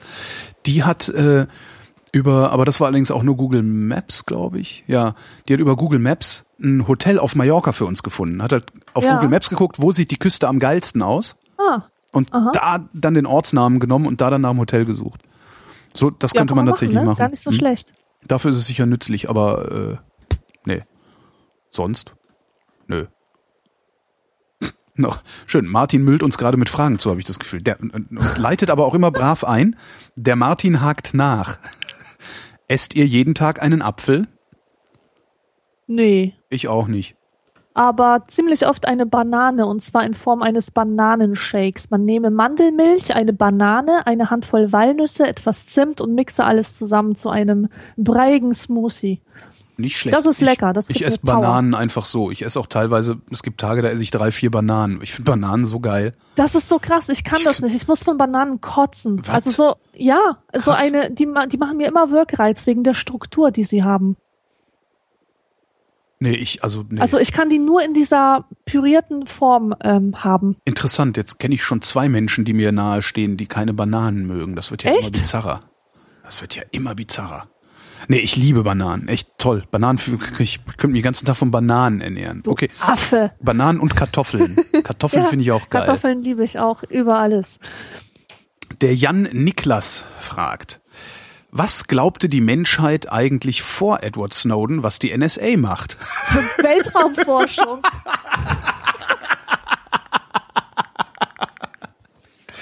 Frage von David.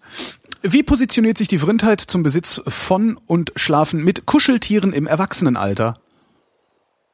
Ja, bin ich voll dabei. Ich liebe Kuscheltiere und ich hasse es, wenn man sagt, man liebt Stofftiere und so und dass man viele hat, dass man sofort mit diesen hab dich ganz doll liebtussis in, in eine Schublade Du meinst die mit den, wird. mit den bunten, also mit den lilafarbenen Renault Twingos, Ja, wo die komplette ja. Hutablage voller lustiger kleiner Wauzi-Köter liegt, meinst du? Ja, genau, vor allem diese Wauzis, weißt du, das sind langweilige, langweilige Scheiße ist das. Ich mag einfach Stofftiere, Ah, mit denen Stofftiere. ich mich unterhalten kann, weißt du? So, so Stofftiere mit Persönlichkeit. Ähm, ich habe zum Beispiel hier eine Elster vor mir gerade, eine Stoffelster. Mhm. Das ist ein Charakter und das sind so äh, einfach so Leute, die leben mit mir zusammen, weißt du? Die, die wohnen hier, das sind die Mitbewohner, die ich so habe. Und ich habe auch einen Flamingo und Affen, viele Affen. Ich habe eigentlich einen ganzen Schrank voller Affen, aber nur zwei sind immer sichtbar unterwegs. Ich finde ja, ich habe gerade mal nachgeguckt. Ich finde Stofftiere auch total klasse, aber ich habe gar keine. Also ich habe hier, ich habe einen, einen Ernie, einen Bert und einen Oscar. Also diese, aber das sind so, die sind eher so klein und die sitzen so im Wohnzimmer auf dem Sofa rum und gucken blöd. Aber was ich halt total gerne hätte, wäre so ein Steif-Teddybär. Weißt du, die sind Echt? so schön weich und mh. Also die finde ich zum Beispiel, die Teddybären sind, mag ich sind total für mich kein Gegenüber. Die kann ich nicht ernst nehmen. Ich könnte mit denen mich nicht unterhalten. Ja. Und mit meinen Äffchen kann ich mich unterhalten, weil die so einen eigenen Charakter halt haben. Und ich rede mit ihnen und sie sprechen zurück mit ihrer eigenen Stimme. Ich weiß nicht, ob du das nachvollziehen kannst. Nee, eigentlich also nicht so richtig, weil Also wenn ich Teddybär jemanden zum Reden brauche, rede ich immer mit mir selbst. Äh, Ja.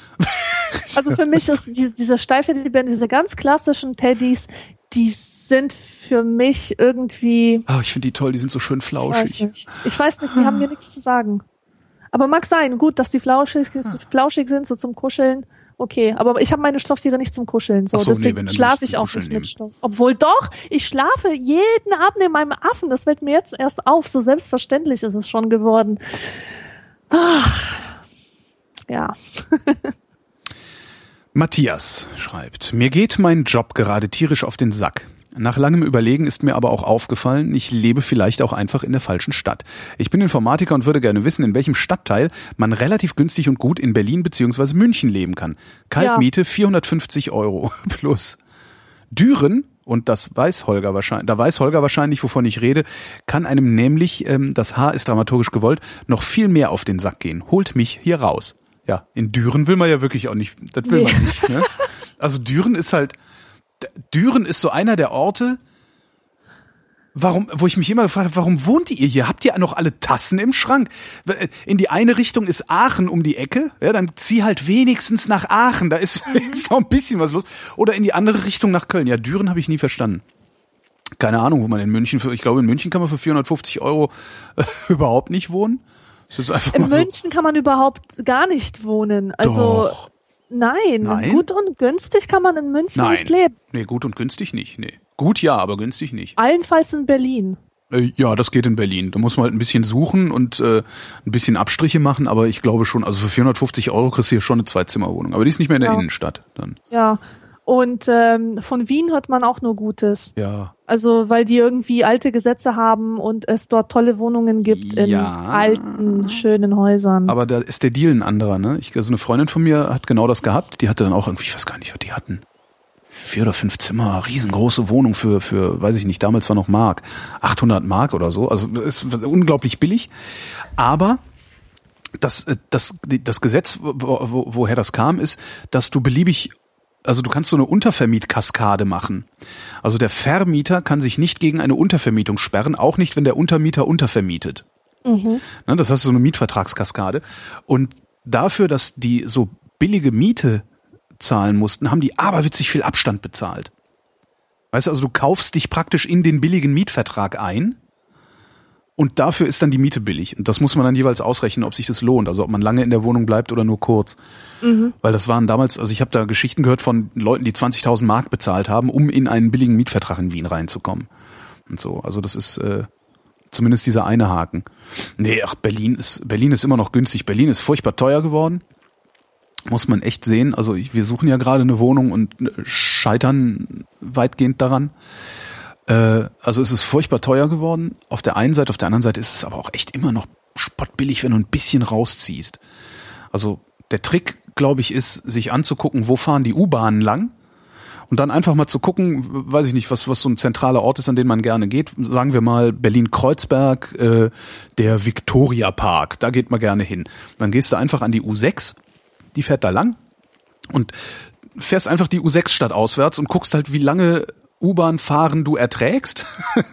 was weiß ich, 20 Minuten statt auswärts vom, vom Victoria Park oder das ist dann, was ist denn das da, Platz der Luftbrücke ist das, 20 Minuten statt auswärts vom Platz der Luftbrücke, äh, kriegst du für 450 Euro auch locker mal deine zwei, drei Zimmerwohnung. Also da, ja. Aber da will halt sonst keiner wohnen, weil da ist halt der Hund begraben. Das sind dann halt so, wie nennt man das denn, so kleinbürgerliche Stadtteile. Mhm. So da ist halt nix. Ne? Also es ist halt nicht das pralle Späti-Leben und so. Aber wer darauf verzichten kann, der findet hier immer noch sehr günstig Wohnungen. Wo es schwierig wird, sind größere Wohnungen. Größere, also so, also wir, wir hätten halt gerne sowas wie eine Fünf-Zimmer-Wohnung, Ja. weil wir halt beide Freiberufler sind. Ähm, also zwei Freiberufler, zwei Kinder, da willst du, wird vier Zimmer wird da eng. Das geht, aber es wird eng. Ähm, und äh, das ist kaum bezahlbar weil wir auch in einem bestimmten Bereich Berlins bleiben wollen. Was heißt wollen, wir müssen. Ähm, und da, also ich verzweifle da langsam. Also das ist, äh, ja. Naja, ich will nicht jammern, uns geht's ja gut. Ja, also ich habe jetzt keinen Stadtteil genannt. Der Stadtteil, den, an den man kommt, wenn man von Platz der Luftbrücke aus eine Viertelstunde mit der U-Bahn Stadt auswärts fährt, das ist äh, Tempelhof, Mariendorf, ich glaube, dann kommt Marienfelde noch. Da, da, man wohnt da gut und schön, aber halt nicht in der Innenstadt. Mhm. So. Jonas fragt, welches falsch ausgesprochene Wort lässt euch innerlich zusammenzucken? Ich beispielsweise erschauere regelmäßig, wenn, wenn, wenn Menschen ein K verwenden, wo eigentlich ein G stehen müsste. Zum Beispiel, wenn sie gleich statt gleich sagen. Oh ja, schlimm. Habe ich die Geschichte von, von meiner Freundin Birgit schon mal erzählt? Nee. Birgit, Birgit hat so einen Sprechfehler. Die äh, hat, hat diese, diese Anlautverhärtung oder wie man das nennt. Äh, die sagt halt statt, statt äh, gleich gleich. So, aber nicht bei allen Sachen. Und Birgit hat eine Zeit lang immer Glaubersalz zu sich genommen Mhm. und hat es immer Klaubersalz genannt. Klaubersalz, ja. und ich habe innerlich wirklich geschrien. Hab gesagt, oh, Ja. das ist Glaubersalz! So. aber nur innerlich. Und wir haben zusammen gewohnt in Köln, also WG. Und irgendwann gucke ich so den Küchenschrank, steht da halt das Glaubersalz und ich nehme so die Packung raus, also so ein, so, so, so ein weißes Plastiktöpfchen war das, und lese so Klaubersalz mit C. Und renne ins Wohnzimmer und sag, ey Birgit, das muss ich dir erzählen. Ich habe immer gedacht, du sagst das falsch, weil und das würde Glaubersalz heißen. Dabei, dabei heißt das ja Klaubersalz, lese ich Ja. hier gerade mit, mit C. Und Birgit Ja. guckt mich an und sagt, wieso mit, das schreibt man noch mit G. Und ich guck genauer hin, ist einfach nur dieses Häkchen, dieser Strich vom G so weggerubbelt. Oh, irgendwie nee. vom vielen Anfassen. ja, da kam ich dann auch nicht mehr raus aus der Nummer irgendwie. Ja.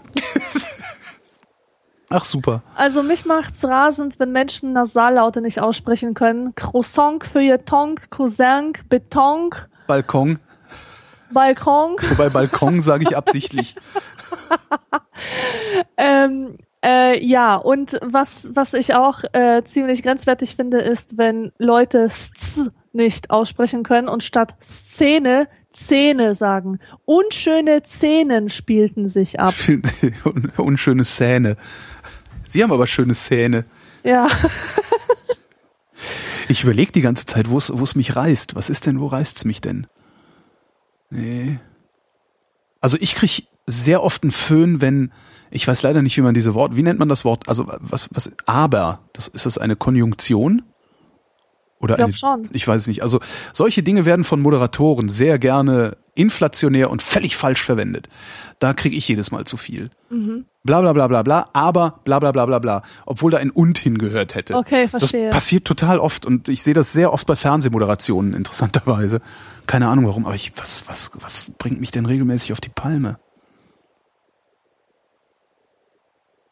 Also es gibt eins, viele Menschen sagen davon, anstelle von davon abgesehen, sagen sie davon ab. Ja, Aha. nee, nicht ab. Ab wat? Abgeschnitten? Abgekürzt? Abgezwackt? Was jetzt? Mhm. Das finde ich. Ich finde diese ganze, also diese, diese Verkürzeritis, die geht mir auf den Keks. ja. Ich verstehe auch nicht, warum man in äh, natürlich so bei, bei, bei, bei Twitter kann ich das verstehen, bei Short Messages auch, weil die sind auch begrenzt, aber sobald es keine Zeichenbegrenzung mehr gibt, verstehe ich nicht, warum man Ivi statt irgendwie schreiben sollte. Das, äh, das sind so Sachen, die mich, die mich stören. Ja. Stören ist vielleicht auch zu viel. Aber so richtig, wo ich innerlich schreie, Kann ich mich gerade nicht dran erinnern. Gibt's aber mit Sicherheit. Also würde mich wundern, wenn es ausgerechnet bei mir sowas nicht gäbe. Aljoscha fragt, es ist Januar 2015. Holgi hat gerade sein Auto verkauft. Wie lebt es sich damit? Ähm, ich habe vor ziemlich genau einem Jahr, nämlich letztes Jahr im September, mein Auto abgeschafft. Also ich habe es meinem Schrauber übergeben und habe gesagt, verkauf es. So. Für so viel, wie du für richtig hältst und mir gibst du halt, weiß ich nicht, weniger. Irgendwie. Ähm, das hat sehr, sehr lange rumgestanden bei ihm ähm, weil es keiner haben wollte, was ich nach wie vor völlig unverständlich finde, weil das technisch ein super Fahrzeug war. Ähm, und dann war es halt weg. Und also ich habe jetzt seit einem Jahr habe ich kein eigenes Auto. Ich, man muss dazu sagen, ich habe nicht das Autofahren aufgehört. Ich habe kein eigenes Auto mehr. Äh, das ist die größte Befreiung, seit ich mit dem Rauchen aufgehört habe vor elf wow. Jahren. Wow, tatsächlich. Ja. Ähm, und genauso, äh, also das ist du hast auf einmal, also hast du mal geraucht?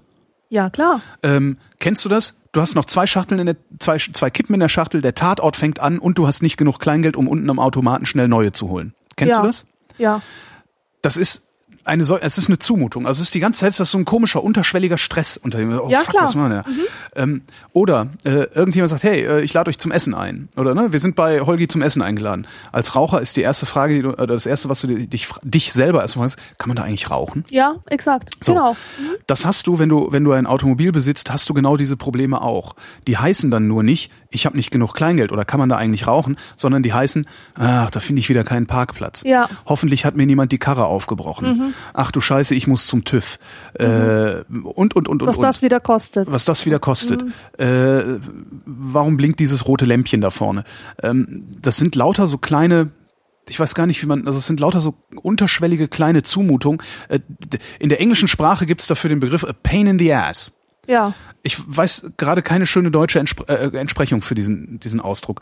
Das ist halt lauter Pains in, in the ass, die du da hast. Mhm. Es ist immer, irgendwas ist immer. Irgendwie verlangt der Umstand, dass du ein Automobil besitzt, eine ständige Aufmerksamkeit, selbst wenn du unaufmerksam dem Ding gegenüber ja. bist. Das mag anders sein, wenn du ein Einfamilienhaus mit einer Garage hast. Aber wenn du in der Stadt ein Auto hast, ich, ja, und das habe ich jetzt alles nicht mehr. Ich, das, das ist weg. Laufe halt durch die Gegend und sehe, wie, wie, die, wie bescheuert die Leute parken, wie rücksichtslos die unterwegs sind mit ihren Fahrzeugen und denke mir immer so, ein Glück habe ich damit nichts mehr zu tun. Mhm. Und die wenigen Male, die ich tatsächlich Auto fahre, macht es mir meistens dann sogar wieder ein bisschen Spaß. Äh, ja, macht's mir dann sogar wieder ein bisschen Spaß. Und ich habe halt das Glück, dass in Berlin diese, dieses, dieses äh, sogenannte flexible Carsharing, was ja eigentlich nur Kurzzeit-Autovermietung ist, ähm, das ist hier so gut verbreitet, dass ich eigentlich immer ein Auto in maximal zehn Minuten Laufweite habe. Und das, äh, äh, ja, wenn ich dann mal ein Auto brauche, kriege ich so eins. Und ich habe jetzt mittlerweile, also sonst hat mein mein Auto hat halt irgendwie, ich weiß nicht, wie viel Versicherung steuern. Ich habe irgendwann mal ausgerechnet, es kostet mich im Monat irgendwie knapp 100 Euro nur dafür, dass es vor der Tür steht. Dieses Geld gebe ich jetzt für eine Jahreskarte aus äh, für den für den öffentlichen Personennahverkehr in Berlin mhm. ähm, und habe da oben drauf im Monat irgendwas zwischen, ich sag mal, 10 und 50 Euro Pkw-Mobilitätskosten für eben dieses Carsharing. Und das hängt tatsächlich davon ab, äh, wie oft ich zur Packstation fahre, ob ich irgendwie, wenn ich dann abends keine Lust habe, mit der S-Bahn zu fahren, doch ein Auto nehme. Äh, oder jetzt also von, von Drive Now, die vermieten Minis. Die haben halt Cabrios, eine kleine Cabrio-Flotte. Und wenn ich dann irgendwo langlaufe auf dem Weg zur S-Bahn äh, und da steht so ein Cabrio und es ist schönes Wetter, miete ich mir halt dieses Cabrio für eine Viertelstunde, um, um irgendwo hinzufahren und fahre dann halt offen. Und das ist dann aber auch so, ja, im Grunde Luxus. Und das funktioniert total gut. Das, äh, ich, ich hoffe, dass ich nie wieder in die Verlegenheit komme, einen Pkw haben zu müssen, sondern höchstens einen haben zu wollen. Und selbst mhm. dann wird das entweder was Cooles, also so Cabrio oder so, weißt du? Also als, es wird dann ein Luxusgegenstand. Also ich würde das dann auch wirklich unter Luxusgegenstand rubrizieren und nicht mehr unter Gebrauchsgegenstand für den Alltag. Also entweder was Cooles, so ein Cabrio oder ein Camper, damit ich äh, mit der Familie irgendwie auch mal rausfahren kann damit. Ja. Also ja, es lebt sich super damit und ich kann das nur jedem empfehlen, sich wirklich intensiv zu fragen, brauche ich mein Auto eigentlich wirklich? Weil ich bin fest davon überzeugt, dass die Antwort in den meisten Fällen Nein lautet. Mhm. Außer du wohnst auf dem Dorf und hast keine andere Genau, Möglichkeit. ja. Ne, ne, ne, ne. Und selbst da ist es sogar, ist es sogar möglich, dass du eine andere Möglichkeit hast, weil die drei Kilometer zum Bahnhof, um dann in die Stadt zu pendeln mit dem Zug, die kannst du mit dem Fahrrad fahren. Ja. Ja, aber im Winter, nee, nee, nee, nee, alles gar nicht so schlimm. Ziehst dich halt wärmer an. Tut auch nicht weh. Ähm, Und wer eine gute oder halbwegs gute S- und U-Bahn-Verbindung hat, der braucht keins. Also klar, ich habe jetzt nach der Sendung, wenn ich freitags meinen Blue Moon mache, bei Fritz draußen in Potsdam ähm, und mit dem Auto nach Hause fahren würde und vor der Tür einen Parkplatz bekäme, äh, wäre ich, also 0 Uhr ist die Sendung zu Ende, ich wäre so ungefähr um 0 Uhr 35, 0 Uhr 40 in meiner Wohnung. Mit der S-Bahn bin ich um 1.20 Uhr in meiner Wohnung. Das ist schon echt viel Zeit, vor allen Dingen, wenn du einfach nur noch nach Hause willst. Aber dafür mir den Stress geben, den ich vorher hatte, würde ich nicht mehr einsehen. Nee. Ja, Ja, richtig so. Glückwunsch. danke. Und ich hätte übrigens auch nicht so eine teure Jahreskarte, wenn äh, der RBB in Potsdam nicht dummerweise in Zone C liegen würde. Ansonsten äh, wäre es nochmal wesentlich billiger. Frage von Alex. Kontext. Der Bruder meiner Freundin ist politisch deutlich rechtsorientiert. Er distanziert sich von Nazis, ist deswegen aus seiner Burschenschaft ausgetreten, sympathisiert aber offen mit Pegida und AV, AfD, meint er wahrscheinlich, und hat natürlich nichts gegen Ausländer.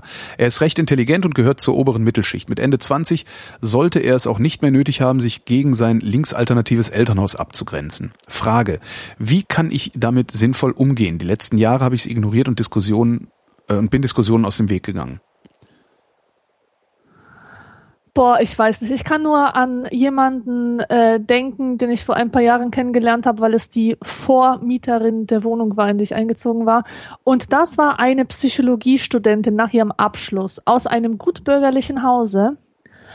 Und ich habe erst gesehen, dass sie auf StudiVZ in lauter so Gruppen drin ist, äh, die heißen Political Correctness, nein, danke und so. Und äh, dann haben wir auch mal uns unterhalten und da hat sie halt gesagt, dass ihr äh, Soziologie, äh, Quatsch, dass ihr Psychologieprofessor eine linke Bazille sei, denn er würde so tun, als wenn die geringere Intelligenz von Schwarzen ähm, ein soziales Problem wäre oder so.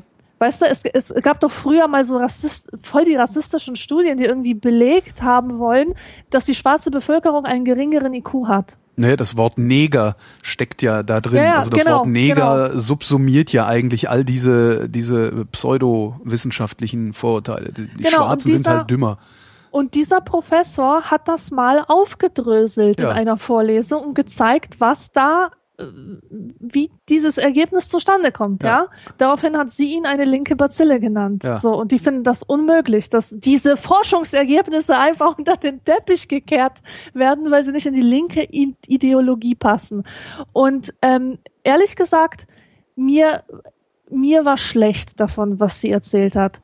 Die hat mich krank gemacht Mhm. und ich konnte einfach nichts mehr mit ihr zu tun haben, obwohl sie ständig zu Besuch kommen wollte und so. Ich musste diesen Kontakt abbrechen, weil, weil ich das einfach eklig fand. Ja.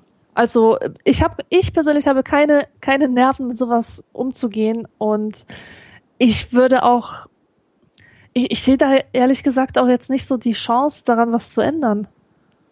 Es, das ist halt das Problem, ne? Also ich will mit, also ich will mit solchen Leuten auch nichts zu tun haben. Also es ist das, ne, wenn, auch wenn es der Bruder meiner Freundin wäre, würde ich ihm halt aus dem Weg gehen.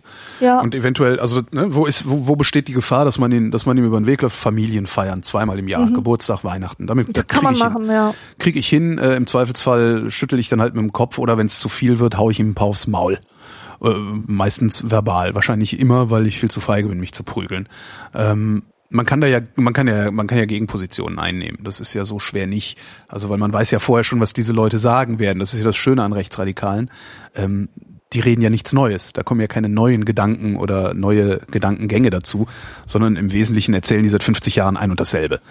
Ähm, dem kann man sich entgegenstellen und, und ähm, das macht man am besten, da werde ich auch nicht müde, das zu sagen, entweder indem man sich über sie lustig macht, da wo es richtig, äh, da wo es, wo es auch gut geht, sich über sie lustig macht, damit alle anderen drumherum merken, wie lächerlich diese Position eigentlich ist, oder aber indem man dekonstruiert, ähm, auf welche Weise sie ihre Pseudo-Argumente verbreiten. Ja. Das sind die beiden Möglichkeiten, damit umzugehen. Inhaltlich würde ich dagegen gar nicht versuchen anzustänkern, weil das ist denen egal. Sonst, äh, wenn, wenn's, wenn man sie inhaltlich, also wenn man sie mit Fakten überzeugen könnte, dann wären sie längst überzeugt. Ja, weil die Fakten, sind überall. Also und man muss nicht, man muss nicht irgendwie tief graben oder oder langatmige Studien lesen, die in fremder Sprache verfasst sind, um zu wissen, dass Einwanderer überdurchschnittlich öfter Abitur haben als Einheimische. So, Ja. Das ist bekannt, das kannst du in jeder beliebigen Zeitung nachlesen. Ähm, außer vielleicht in Rechtsradikalen, die das dann irgendwie noch so gedreht kriegen, äh, da irgendwie einen Nachteil draus zu ziehen. So, äh, also wenn Fakten diese Leute überzeugen würden, dann wären diese Leute längst überzeugt, da muss ich nicht noch mit Fakten kommen. Ich kann halt höchstens gucken, wer sitzt drum rum. Sind da äh, Orientierungslose oder Orientierungssuchende? Kann ich die vielleicht davor bewahren, diesem rechten äh, Spinner auf den Leim zu gehen? Das ist im Grunde genau derselbe Umgang äh, wie mit allen anderen Verschwörungstheoretikern oder Pseudomedizinern, Pseudowissenschaftlern oder sonst was. Die Orientierungslosen kannst du noch äh, davor bewahren, die kannst du imprägnieren, diesen Rattenfängern auf den Leim zu gehen. Und das machst du halt, indem du ihnen erklärst, wie man Aussagen überprüft. Hm? Wie kommst du eigentlich zu der Idee? Ja, der Neger ist ja dümmer als der Weiße. Wie kommst du zu dieser Annahme? Ja, aber weißt So, du, weißt so. du, was, was das- mich so stutzig ja. macht? Dass gerade eine Person, die Wissenschaftstheorie bis zum Erbrechen gemacht hat im Psychologiestudium, die das alles kennt, Na, die alle nicht. statistischen Fallen kennt, dass ausgerechnet die Die kennt diese Fallen halt nicht. immun ist Na, gegen. na, na, das ist äh, auch die, die bildet sich halt ein, die zu kennen. Das ist, wenn du von da aus auf die Pseudomedizin gehst, ne, Heilpraktiker und sowas, wie in Deutschland ja als ein, was ein Riesenproblem ist bei uns äh, und, und Homöopathen und sowas. Wenn du dir das anguckst, ähm, du hast sehr sehr viele Anhänger dieser was ist denn das eigentlich? Quatsch. Du hast sehr, sehr viele Anhänger dieses Quatsches, die Akademiker sind und die sich einbilden. Ich habe solche Leute in meinen Sendungen am Telefon gehabt, die gesagt haben, ich habe studiert, ich bin Akademikerin, ich weiß, wie man Sinn von Unsinn unterscheidet. Ja, So, die bilden sich halt ein, dass sie alleine der Umstand, dass sie Akademiker sind, dazu führt, dass alles, was sie denken, das richtig ist, auch richtig ist. ja. Das kann man Ja, denen ja. auch aushebeln. Das ist nur ein bisschen mühsam. Ähm, ja, also ich würde, äh, äh, Alex fragte ja nach äh, dem Umgang mit dem Bruder, ich würde den ignorieren. Also ich würde ihm einfach aus dem Weg gehen. Ja. Und wenn jemand fragt, warum gehst du ihm aus dem Weg, würde ich ganz klar sagen, weil ich mit solchen Leuten nichts zu tun haben will. So, das ist das, was ich tun würde. Was anderes nicht. Also diskutieren, nee. Und vor allen Dingen, wenn er damit anfängt. Also das, das Interessante ist ja, also wenn, wenn Alex das so genau weiß, wie dieser Typ drauf ist, dann scheint es ja so zu sein, dass der Typ immer wieder davon anfängt. Also letztendlich in die Kategorie Hetzer gehört. Ja? Weil warum sollte man drüber reden, wenn es nicht gerade Thema, also ne, vermutlich kommt er dann immer mit dem Thema. Und das äh, kann man beim dritten Mal dann auch mal ansprechen und sagen, weißt du, jedes Mal, wenn wir hier sitzen, kommst du mit demselben ausländerfeindlichen Scheiß. Was ist eigentlich dein Problem? Und das wäre dann der nächste Punkt. Ich habe nämlich, ähm, es gibt gerade so auch so eine Diskussion, äh, unter anderem äh, angetreten oder, oder, oder weitergetreten von Fefe, den ja angeblich niemand liest. Ich lese Fefe sehr oft und sehr gerne, weil ich bei Fefe immer mal wieder denken lerne auf die eine oder andere Weise, weil der nämlich auch oft falsch liegt und ich mir dann überlegen muss, äh, warum eigentlich und wo eigentlich. Ähm, Fefe vertritt gerade mit vielen anderen auch übrigens ähm, die These, diese ganzen Nazi-Spacken nicht auszugrenzen. Dass das der größte Fehler ist, den wir machen können, weil Okay. das ne, genauso genauso wie es der größte Fehler ist, den wir machen können, irgendwelche Nazis bei ihrem Chef zu verpfeifen, damit die ihren Job verlieren. Ja. Weil davon werden die garantiert Ja, ja, nicht ja. weniger Nazis, sondern ganz im Gegenteil. So, jetzt ist die Frage, habe ich mir gestellt, was mache ich denn eigentlich, wenn ich sie nicht ausgrenzen will? Welche, ne? Also klar, ich kann ihnen aufs Maul hauen, weil das ist die einzige Sprache, die diese Spinner noch verstehen. Ja. das ist die eine Möglichkeit. Ich kann sie auslachen. Ja. Das wird aber nicht unbedingt funktionieren, weil dadurch werden die nicht weniger Nazis. Ähm, ich kann mich inhaltlich nicht mit ihnen auseinandersetzen, weil die sind für, für Fakten sind die unempfänglich. Ja, die äh, hören nur, was ihre eigenen äh, Überzeugungen bestätigt und das sind nur Parolen, aber sonst nichts. Was mir dann noch aufgefallen ist oder eingefallen ist, ist, oder ist die, die Frage, also wenn ich versuche, mir die Frage zu beantworten, warum sind die eigentlich so? Warum sind die Sachsen so? Ja, komme ich relativ schnell dahin, dass ich sage, die sind dumm. So, und aus dieser Dummheit, aus der Unkenntnis oder dem Unvermögen, aus Beobachtungen folgerichtige Schlüsse zu ziehen, erwächst was? Angst. Ja. Und darum sind die so. Und darum gehen die auf die Straße und darum zünden die Asylbewerberheime an. So, wenn jetzt jemand kommt und sagt, die Ausländer nehmen uns die Ausländer, was auch immer die da reden, ähm, würde ich, glaube ich, und äh, das muss ich halt mal ausprobieren, wenn ich in diese Situation komme, würde ich, glaube ich, versuchen, mir von dem Nazi oder was auch immer da ist, die Frage beantworten zu lassen, wovor hast du eigentlich Angst? Und das ist eine Frage, die beantwortet selbst jemand, der sich seiner Ängste bewusst ist, nicht innerhalb von zehn Minuten. Ja. Und äh, das ist halt auch was, glaube ich, womit man diese Leute mehr oder weniger gut trollen kann, weil wir kennen das, ne? Diskurshoheit, äh, also Nazis versuchen die Diskurshoheit äh, an sich zu reißen, indem sie ein und dieselbe Behauptung, die Ausländer nehmen uns die Arbeitsplätze weg, auf zehn verschiedene Arten und Weisen formulieren, damit die Aufgeklärten irgendwann diskussionsmüde werden, weil du natürlich als aufgeklärter Mensch versuchst, jedes dieser zehn Pseudo-Argumente mit einem echten Argument auszuhebeln. Und dann irgendwann sagt er aber immer noch, die Ausländer nehmen uns die Arbeitsplätze weg. Und dann sagst du irgendwann, weißt du was, leck mir am Arsch. Ja, das hat doch keinen Zweck mit dir. Das verbucht er dann unter Gewinn. Er hat die Diskussion gewonnen, also ist die Wahrheit, die Ausländer nehmen uns die Arbeitsplätze weg. So ist die Strategie bei denen. Wenn du jetzt hingehst, die Ausländer nehmen uns die Arbeitsplätze weg. Sagst, Alter, du redest Scheiß. Wovor hast du denn eigentlich wirklich Angst? Na, dass sie uns die Arbeitsplätze weg. Nein, nein, nein, nein. Wovor hast du wirklich Angst? Wie kommt, das ist Unsinn, was du redest. Wovor hast du Angst, die dich solchen Unsinn reden lässt? Ja. Die kommen hier alle rein und nehmen uns die Arbeitsplätze. Nee, nee, tun sie nicht. Nachweislich nicht. Wovor hast du Angst? Und damit hast du ihn dann so eng an den Eiern, ja, und darfst ihn da auch nie wieder rauslassen. Du darfst ihm natürlich jetzt nicht dann auf seine Nebenkriegsschauplätze folgen, ne? Ja, und außerdem klauen die. Nee, nee, nee, nee, nee, du hast eben gesagt, die nehmen uns die Arbeitsplätze weg. Das ist noch nicht geklärt. Wovor hast du Angst? Warum hast du Angst davor, dir könnte jemand einen Arbeitsplatz wegnehmen, der deine Sprache nicht spricht? Wovor hast du wirklich Angst? Und ich glaube, darauf kann man sie festnageln. Und damit, glaube ich, hoffe ich, ja, damit hoffe ich, kriegt man diese Leute dazu, ein bisschen nachzudenken. Und ich glaube, wenn man sie dazu gekriegt hat, auch nur ein bisschen nachzudenken außerhalb ihrer eigenen Kategorien, dann sind sie nicht mehr verloren. Punkt. Bist du überhaupt noch dran? Ja, ich Ah, ich bin dachte, ich hätte dich jetzt getötet damit. Nein. So, Entschuldigung, es war wieder ein fürchterlich langer Monolog, aber immer wenn man mir mit sowas kommt, äh, ja, ich sollte auch vielleicht einfach einfach auch mal nicht na, auch schon nachdenken, wenn ich nicht ein Mikrofon vor mir habe, dann würde es obwohl vielleicht ist ja mein Geschäftsmodell öffentlich nachzudenken, ne? Ja, ist es. Arschloch. Nein, aber hey, das war, das war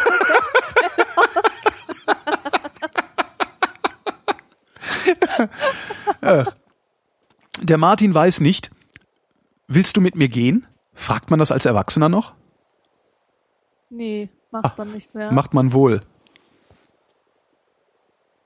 Macht man nicht. Macht man wohl. Hast du das gemacht? Ja.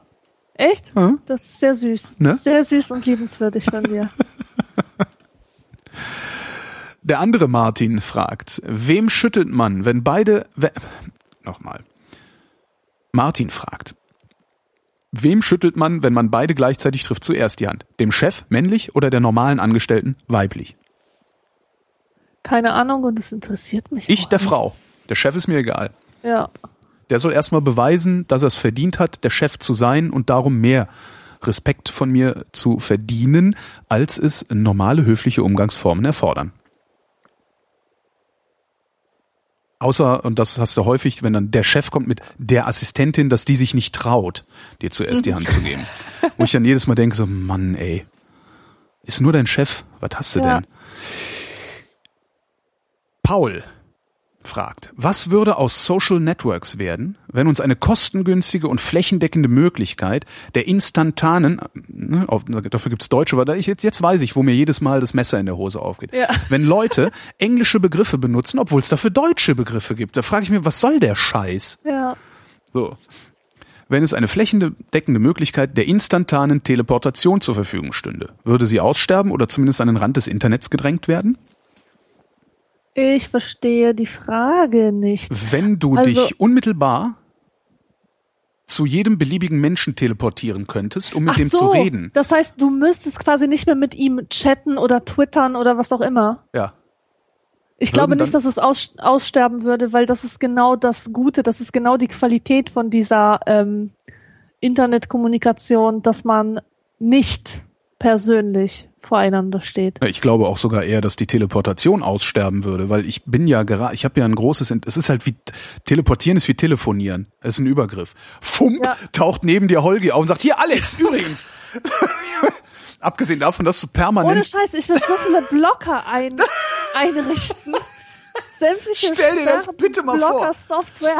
Ach, da fällt mir ein, ich wollte Alexandra ja noch was sagen. Fang, stehe ich neben dir. Äh, übrigens, hast du, äh, nee, lass mal. Wie so ein Genie bei genau. Aladdin. Nee, das ist, das ist, nee, nee, nee, nee, nee, das will man nicht. Ich bin ja gerade daran, ich finde, chatten, äh, Kurznachrichten hin und her schreiben, finde ich ja gerade deswegen so interessant, weil ich nicht gezwungen bin, unmittelbar zu antworten, selbst wenn ich es gerade gelesen habe. Mhm. Und äh, ja, nee, das würde bleiben. Ja, sehe ich auch so. Jetzt, jetzt fliegt der Schwindel auf. Ole hat eine Frage. Ja, die lautet, wie bereitet ihr euch auf eine Sendung vor? Mental, inhaltlich, körperlich etc. Ich nehme Traubenzucker zu mir, ich meditiere eine Stunde lang. Nein, Quatsch. Aber manchmal mache ich das. Manchmal mache ich das wirklich. Manchmal bin ich einfach sehr angespannt und dann. Wir hatten, das war sehr geil. Wir hatten, wir waren eine Woche in Athen und haben äh, ähm, vier Tage, also Montag bis Donnerstag die Nachmittagssendung für Radio 1 aus Athen produziert. Und hatten da dann halt auch immer so Gäste, ähm, unter anderem so äh, Mythen über Griechenland äh, aufklären. Ne? So, ja, die Griechen sind alle zu faul und sowas. Und ich weiß gar nicht, wer war denn das? Ich glaube, was ein, wer war denn das? War das dieser Start-up-Typ? Nee, warte mal. Nee, so ein Gewerkschafter. Gewerkschafter war das. Ähm, und auch so, ja, wie sieht denn so Ihr typischer Arbeitstag aus? Und er so, na ja, ich schlaf erst mal bis elf und dann gehe ich an den Strand. Das war total klasse. Ja, Entschuldigung, fiel mir gerade nur so ein. Stimmt natürlich nicht, also der steht dann irgendwie um sechs auf und geht arbeiten, ja. aber ja. Ich bereite mich auf so eine Sendung äh, vor, indem ich lebe. Und ich merke, dass je weniger ich lebe, ähm, also je weniger ich unterwegs bin, um Eindrücke zu sehen, aber um, überhaupt um Eindrücke zu haben, und sei es nur eine S-Bahnfahrt, äh, je weniger ich unterwegs bin, desto schwächer also schwächer ist das falsche Wort, desto, desto geringer wird mein Potenzial, was zu erzählen zu haben. Mhm. Und äh, ja, meine Vorbereitung auf meine Sendung ist eigentlich der Rest meines Lebens. Und äh, vermutlich ist das auch einfach, weil ich seit fast 20 Jahren Radio mache und habe ich das so verinnerlicht auch. Also ich sehe halt auch ständig Themen.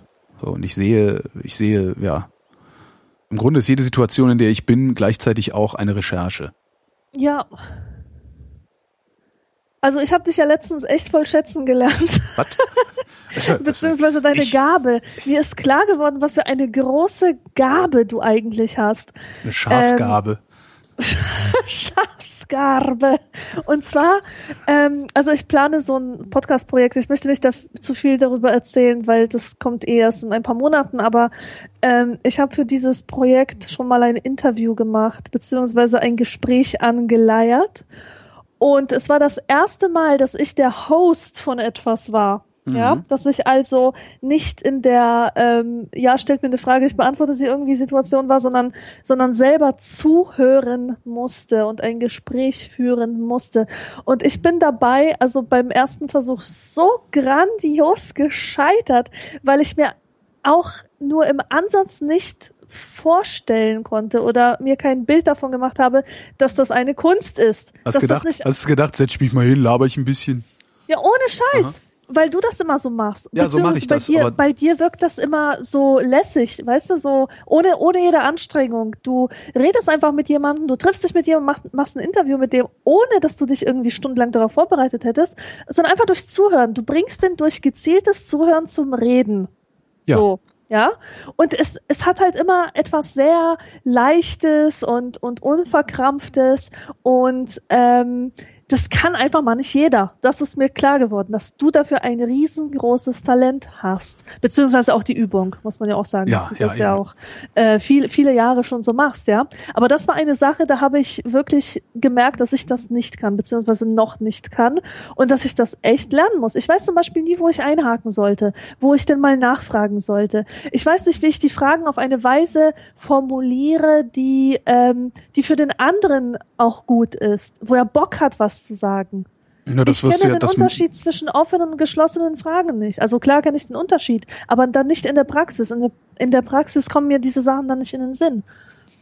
das ist aber, das ist ja Handwerk. Ähm, eine offene oder eine geschlossene Frage, also eine geschlossene Frage nicht zu stellen, ist ja Handwerk. Das ist ja nicht, äh, äh, das kann man ja lernen und das, das ist halt Übung, Übung, Übung. Ja. Ähm, das, äh, ja. Äh, Die, du sagtest eben, dir, du wüsstest nicht, wo du nachhaken oder, oder wie du nachhaken solltest. Na, wie wäre es einfach an den Stellen, wo du noch eine Frage hast? Ja, da musst du aber erstmal wissen, was dich interessiert. Was ist denn, wenn, wenn es dich nicht interessiert? Dann machst du die falsche Sendung. Dann interviewst du den falschen Menschen. Also wenn du jemanden, in, wenn du nicht, wenn du keine Fragen hast, ja, dann ist entweder interessiert es dich dann nicht und dann kannst du die Sendung abbrechen. Ich, ich mache nur Sendungen, also ich rede nur mit Leuten, die mich interessieren. Ähm, ansonsten, äh, also wenn ich, wenn ich mit jemandem rede, der mich nicht interessiert oder über ein Thema rede, das mich nicht interessiert, dann wird das ein Hörfunkinterview von viereinhalb Minuten. Ja, und dann ist das auch richtig viel Arbeit. Also dann recherchiere ich auch vorher viel, dann gucke ich, Ja. dann überlege ich mir, was könnte er antworten, was könnte er nicht antworten, was frage ich, wenn er diese Antwort gibt, was frage ich, wenn er jene Antwort gibt. Dann gibt's, dann, dann entsteht so eine Mindmap richtig. Ne? Wenn ich ein kurzes, knackiges Interview für den Hörfunk mache, entsteht eine Mindmap vorher. Und äh, das alles andere ist halt, ich, mich interessiert das halt. Ja? Wenn ich mit Arndt Erbel spreche, diesem Bäcker, der Typ, den, der fasziniert mich. So, also rede ich mit dem. Äh, wenn ich, wenn ich mit dir rede, dann interessiert mich das. Ja? Aus welchen Gründen aber auch, auch immer, als wir dann damals über das Buch geredet haben. Äh, ich glaube, dass es wichtig ist, das ernst zu meinen. Mit jemandem zu Ja, reden. ja, ja.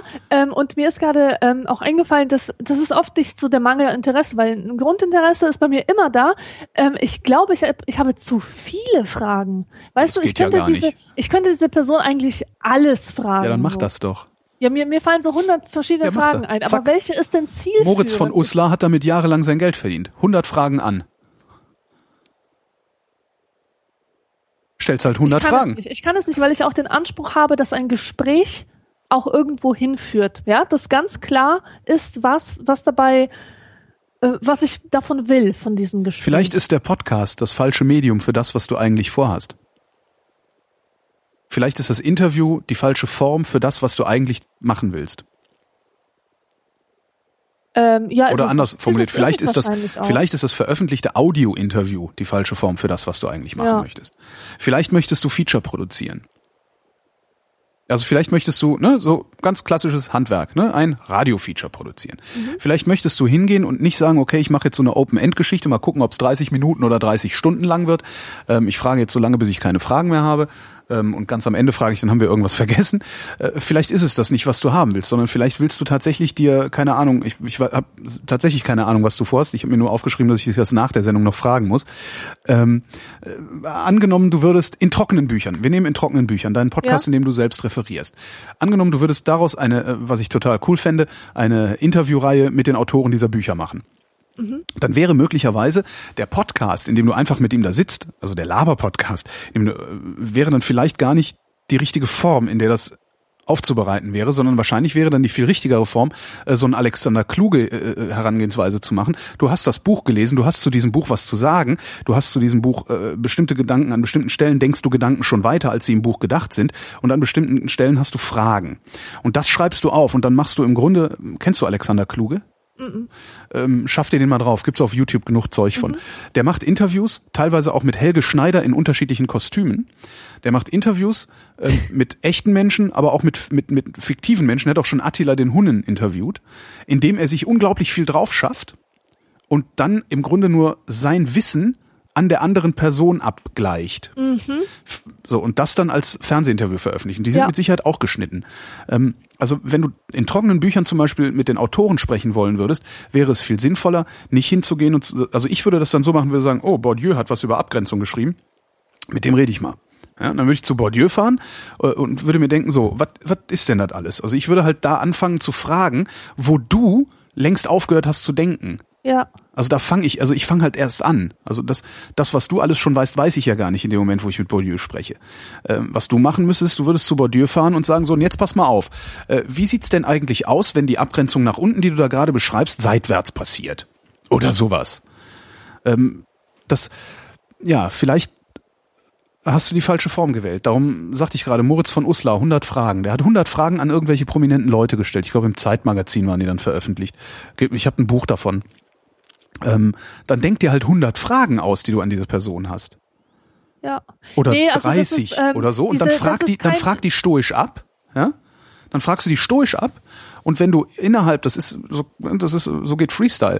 Äh, du hast deine 30 Fragen, stellst deine erste, da wird eine Antwort gegeben. Wenn du innerhalb dieser Frage noch eine, innerhalb dieser Antwort noch eine Frage hast, fragst du die, bis praktisch auf diesem, auf dieser Linie genug gefragt ist, bis du da keine Frage mehr hast. Und dann gehst du einfach zu Frage zwei und fragst da weiter. Ja, also mein Format ist kein Interviewformat, sondern es ist wieder, ich rede, aber hin und wieder kommt noch ein Gespräch mit jemand anderem dazwischen. Ja. Einfach um das Thema zu vertiefen.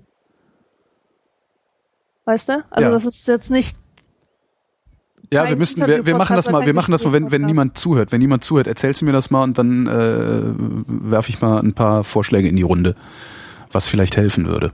mhm. Keine Ahnung, wie wir da jetzt hinkamen. Hier ist die nächste Frage. So wie, ja. Jonathan fragt. Angenommen die Feuerwehr, also in einer alten Vrindheit gab es nur die Frage, ob ihr bei, bei einem Wohnungsbrand eher den Wein oder den Käse retten würdet. Kann ich mich noch nicht mehr daran erinnern. Nun eine leicht abgewandelte Frage. Angenommen die Feuerwehr würde nicht mit Wasser, sondern wahlweise mit haufenweise Käse oder großen Mengen Wein löschen. Wofür würdet ihr euch entscheiden? Der Wein ist natürlich wasserähnlicher und somit vielleicht besser geeignet, aber beim Käse hättet ihr am Ende eine lecker überbackene Einrichtung. Super. Womit sollte die Feuerwehr den Wohnungsbrand? Ja, mit Wein, davon gibt's genug. Obwohl schlechten Käse gibt's auch. Scheibletten. Mit Scheiblettendecke. Eine Scheiblettenfeuerlöschdecke. Ich, wieso eine Scheiblettenfeuerlöschdecke? Das ist, das ist Dual Use. Das ist. nicht? Na gut, dann nicht. Frage von, oh weia, ist das eine lange Frage. Frage von Adi. Kurz, könntet ihr eure Meinung, ups, könntet ihr eure Meinung zu Technokratie und äh, nochmal, könntet ihr eure Meinung zu Technokratie kundtun bzw. diskutieren? Fragezeichen. Warum? Weil in einer Windfreundin hat Holger mal was gesagt, wie, dann hätten wir eine Technokratie und das ist auch scheiße, habe ich irgendwann mal Ja, gesagt. Ja, Technokratie ist auch scheiße. ja habe ich gesagt, warum man nicht von Nerds regiert werden will. Ja. Ja. Überhaupt alles, wo, wo es um Rationalisierung von allem geht, ist scheiße. Ja, Äh, alles, worum es um alle, Nationalsozialismus war ein hochrationales System und hat, ja, genau. ja, alles, wo es um alle Rationalisierung von allem geht. Das ist, Ja. glaube ich, wichtig. Ja, das ist immer scheiße. Das führt immer zur Diktatur. Ja, Genau. das ist halt, ja. Weil, den Satz sage ich ja auch sehr gerne, weil es hin und wieder nötig ist, Gnade vor Recht ergehen zu lassen. Und das kann eine Technokratie nicht. Ja. Frage von Sehr Andreas. Wenn ihr abends ausgeht, wie viele neue Leute lernt ihr da im Schnitt kennen? Ich könnte so ablachen über diese Frage. Ne? Die ist zu, so bitte. von einem jungen Menschen gestellt worden. Äh, abends weggehen, weißt du, wie lange ich das schon nicht mehr gemacht habe? Das ist ein anderes Leben. Das ist, äh, also vor allem nicht nur abends weggehen, Warte, sondern kurz, neue warte, Leute warte kurz, kurz. Wenn ihr abends ausgeht, wie viele neue Leute lernt ihr da im Schnitt kennen?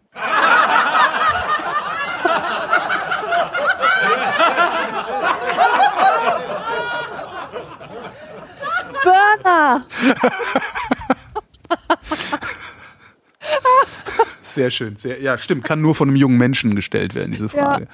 Ich meine, ich kann mich an diese Zeit erinnern. Ich weiß, wie das immer ablief. Ich war immer besoffen, bin vor den Club gegangen. Vor dem Club standen immer irgendwelche Opfer und die habe ich dann angelabert und die haben mich mit einer Mischung aus Amüsement und Verachtung angehört. Ähm, und und bei denen habe hab ich mir dann Kippen geschnort. Ja, die Frage Also, ist halt auch, die Frage ist halt auch, was bedeutet neue Leute kennenlernen? Ne? Überführe ich die dann irgendwie in mein Adressbuch, äh, treffe ich die danach noch öfter oder sonst was? ja, ja. Weil wenn ich irgendwohin ausgehe, ich spreche ständig mit Fremden. Also ich habe da überhaupt, ich habe wenig Berührungsängste, ähm, gerade in so einer Kneipensituation oder auf einer Party oder sowas, äh, ich habe ich überhaupt kein Problem. Also ich dann so gesehen lerne ich jedes Mal neue Leute kennen. Also mindestens ein, wenn nicht zwei pro Ausgehen Abend. Ich hatte letztens sogar, wenn man das als neue Leute kennenlernen bezeichnet, ich kam nach Hause. Wann war denn das? War das nach der Sendung? Nee, oder? Ich weiß gar nicht. Ich kam nach Hause, also komm so von der S-Bahn, äh, biegt bei mir um die Ecke in die Straße ein, stehen zwei Typen, so halbstarke, keine Ahnung wie alt, 20, keine, weiß nicht. Ein Pol und ein Araber. Woher weiß ich, dass es Polen und Araber war? Weil, als ich an denen vorbeigehe, gibt der eine dem anderen gerade einen Joint in die Hand, einen brennenden. Und ich guck nur ganz kurz irritiert rüber und denke mir aber, boah, da wird's jetzt gerne mal dran ziehen. Geh so weiter, dreh mich noch mal kurz um, ruft der Pole, willst du einen? ich so, ja! Anscheinend hat er das irgendwie, weiß ich nicht, irgendwie hat meine Ja, Körpersprache. emotionale Intelligenz. Ja, dann bin ich hin und ja, war ein Polo und ein Araber, irgendwie um die, um die 20, Anfang 20 oder sowas. Äh, Ja, dann habe ich mit denen da eingekifft. und hab dann kaum den Weg nach Hause geschafft, weil ich so, oh, oh Gott. Das, ja, aber war, war also auf, auf dem Niveau lerne ich total oft total viele Leute kennen. Ja. Auch einfach nur, wenn ich äh, äh, hier auf dem Tempelhofer Feld rumfahre oder sitze oder sowas. Aber ich, dass daraus dann echte äh, Bekanntschaften werden, ähm, die man auch gezielt, vielleicht sogar regelmäßig trifft und wo sich dann Freundschaften entwickeln, das, äh, mein lieber Andreas, werd mal 35. Ja, ohne Scheiß. Ich, ich habe das mit 17 und Ja, ja. 18 wirklich so gerne gemacht. Ich habe dafür gelebt, auf Konzerte zu gehen äh, oder auf irgendwelche pff, Deslef-Versammlungen, weißt du, ähm, wo halt viele, viele Mettler und so abhingen und wirklich jeden anzulabern und mit jedem Kontakte zu knüpfen. Und das, da wurden da auch schon durchaus Freundschaften draus. Ähm, aber gemessen an der Freude, die mir das gemacht hat und, und dem Glücksgefühl, die es mir beschert hat, frage ich mich, was ist passiert, dass es heute so weit weg scheint.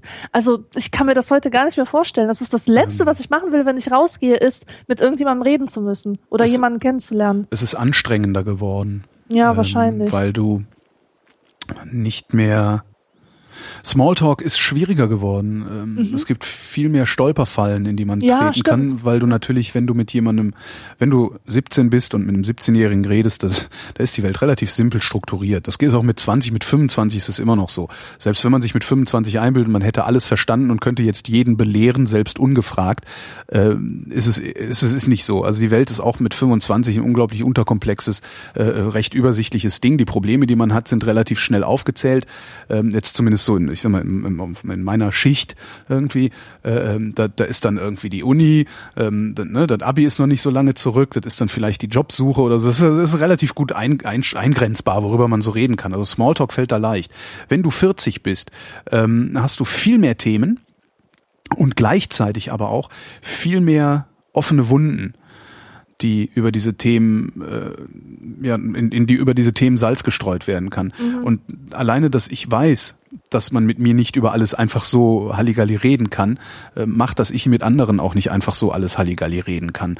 Das heißt, du, je älter du wirst, desto verminter ist eigentlich das Gelände, auf dem du dich bewegst, weil natürlich die Menschen, mit denen du interagierst, die dann vielleicht auch in deinem Alter sind, ganz andere Erfahrungen haben als wenn sie 20 sind.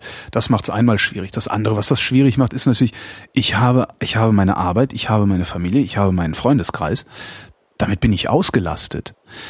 Wenn jetzt jemand Neues dazukommt, muss dieser jemand so besonders sein, dass es sich für mich lohnt, von meiner ohnehin knappen Zeit ein bisschen was für ihn freizuräumen und ihn in meinen, in meinen Alltag, in meinen Freundeskreis zu integrieren. Und das wird halt, je älter du wirst, umso schwieriger. Es sei denn, du wirst irgendwann arbeitslos und hast dann auf einmal wieder viel Zeit. Dann, ne? Aber das ist, glaube ich, auch so ein Ding. Es ist einmal strukturell, es einfach fehlt die Zeit, weil du hast schon Freunde. Und es wird zunehmend schwierig, weil du vorsichtiger wirst in den Themen, über die du redest. Mit, wenn zwei 20-Jährige sich über Politik unterhalten, musst du mal zuhören, ist super. Ja, total einfache Lösung. Das ist total super einfach. Ja, klar, ist total einfach. Da machen wir jetzt irgendwie Ehe für alle, ist überhaupt kein Problem. Ja, stimmt, total super. Da machen wir jetzt hier Gender Mainstreaming, alles überhaupt kein Problem. Nur mit 40 stellst du fest, das ist sehr wohl ein Problem.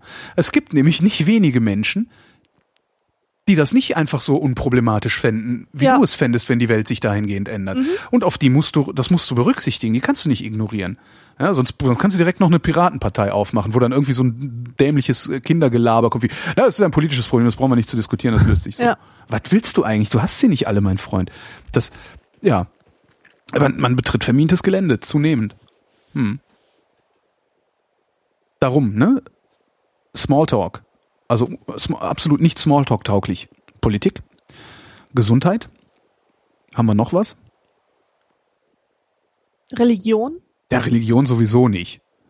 Außer, ne? wenn du Katholiken vor dir hast, lässt du dir von dem Katholizismus erklären. So mache ich das gerne mal. Also dann ist es wieder ein schönes Thema. Du darfst halt nur nicht dann hingehen und sagen, naja, aber finde ich aber Quatsch. Ja. ja, alles, was mit Glauben, mit, mit Glauben, also, also sagen wir mit irrationalen Überzeugungen zu tun hat, ähm, da sollte man möglichst die Finger von lassen. Ja. David fragt, es ist eigentlich wieder eine Pegida-Frage. Es ist Januar 2015. Auf der einen Seite marschieren Bernd Lucke-Wähler unter dem Label Pegida fast allwöchentlich durch die deutschen Innenstädte. Auf der anderen Seite gab es vor kurzem einen Anschlag auf das französische Satiremagazin Charlie Hebdo. Wie hat sich diese ganze Orient-Okzident-Gemengelage in den letzten Monaten entwickelt? Wie hat die sich entwickelt? Keine Ahnung, könnte ich dir jetzt nichts drüber sagen. Ich fürchte, sie hat sich gar nicht, ich fürchte, sie hat sich gar nicht entwickelt. Und das finde ich eigentlich das Unangenehme daran. Ist jetzt nicht so, dass die Politik irgendwie das Heft des Handelns in die Hand genommen hätte. Das haben Bürger gemacht, ja? den Flüchtlingen zu helfen. Das hat jetzt nicht unbedingt die Politik getan, sondern das sind die Leute, die dann irgendwie äh, spenden und sich aufraffen und so.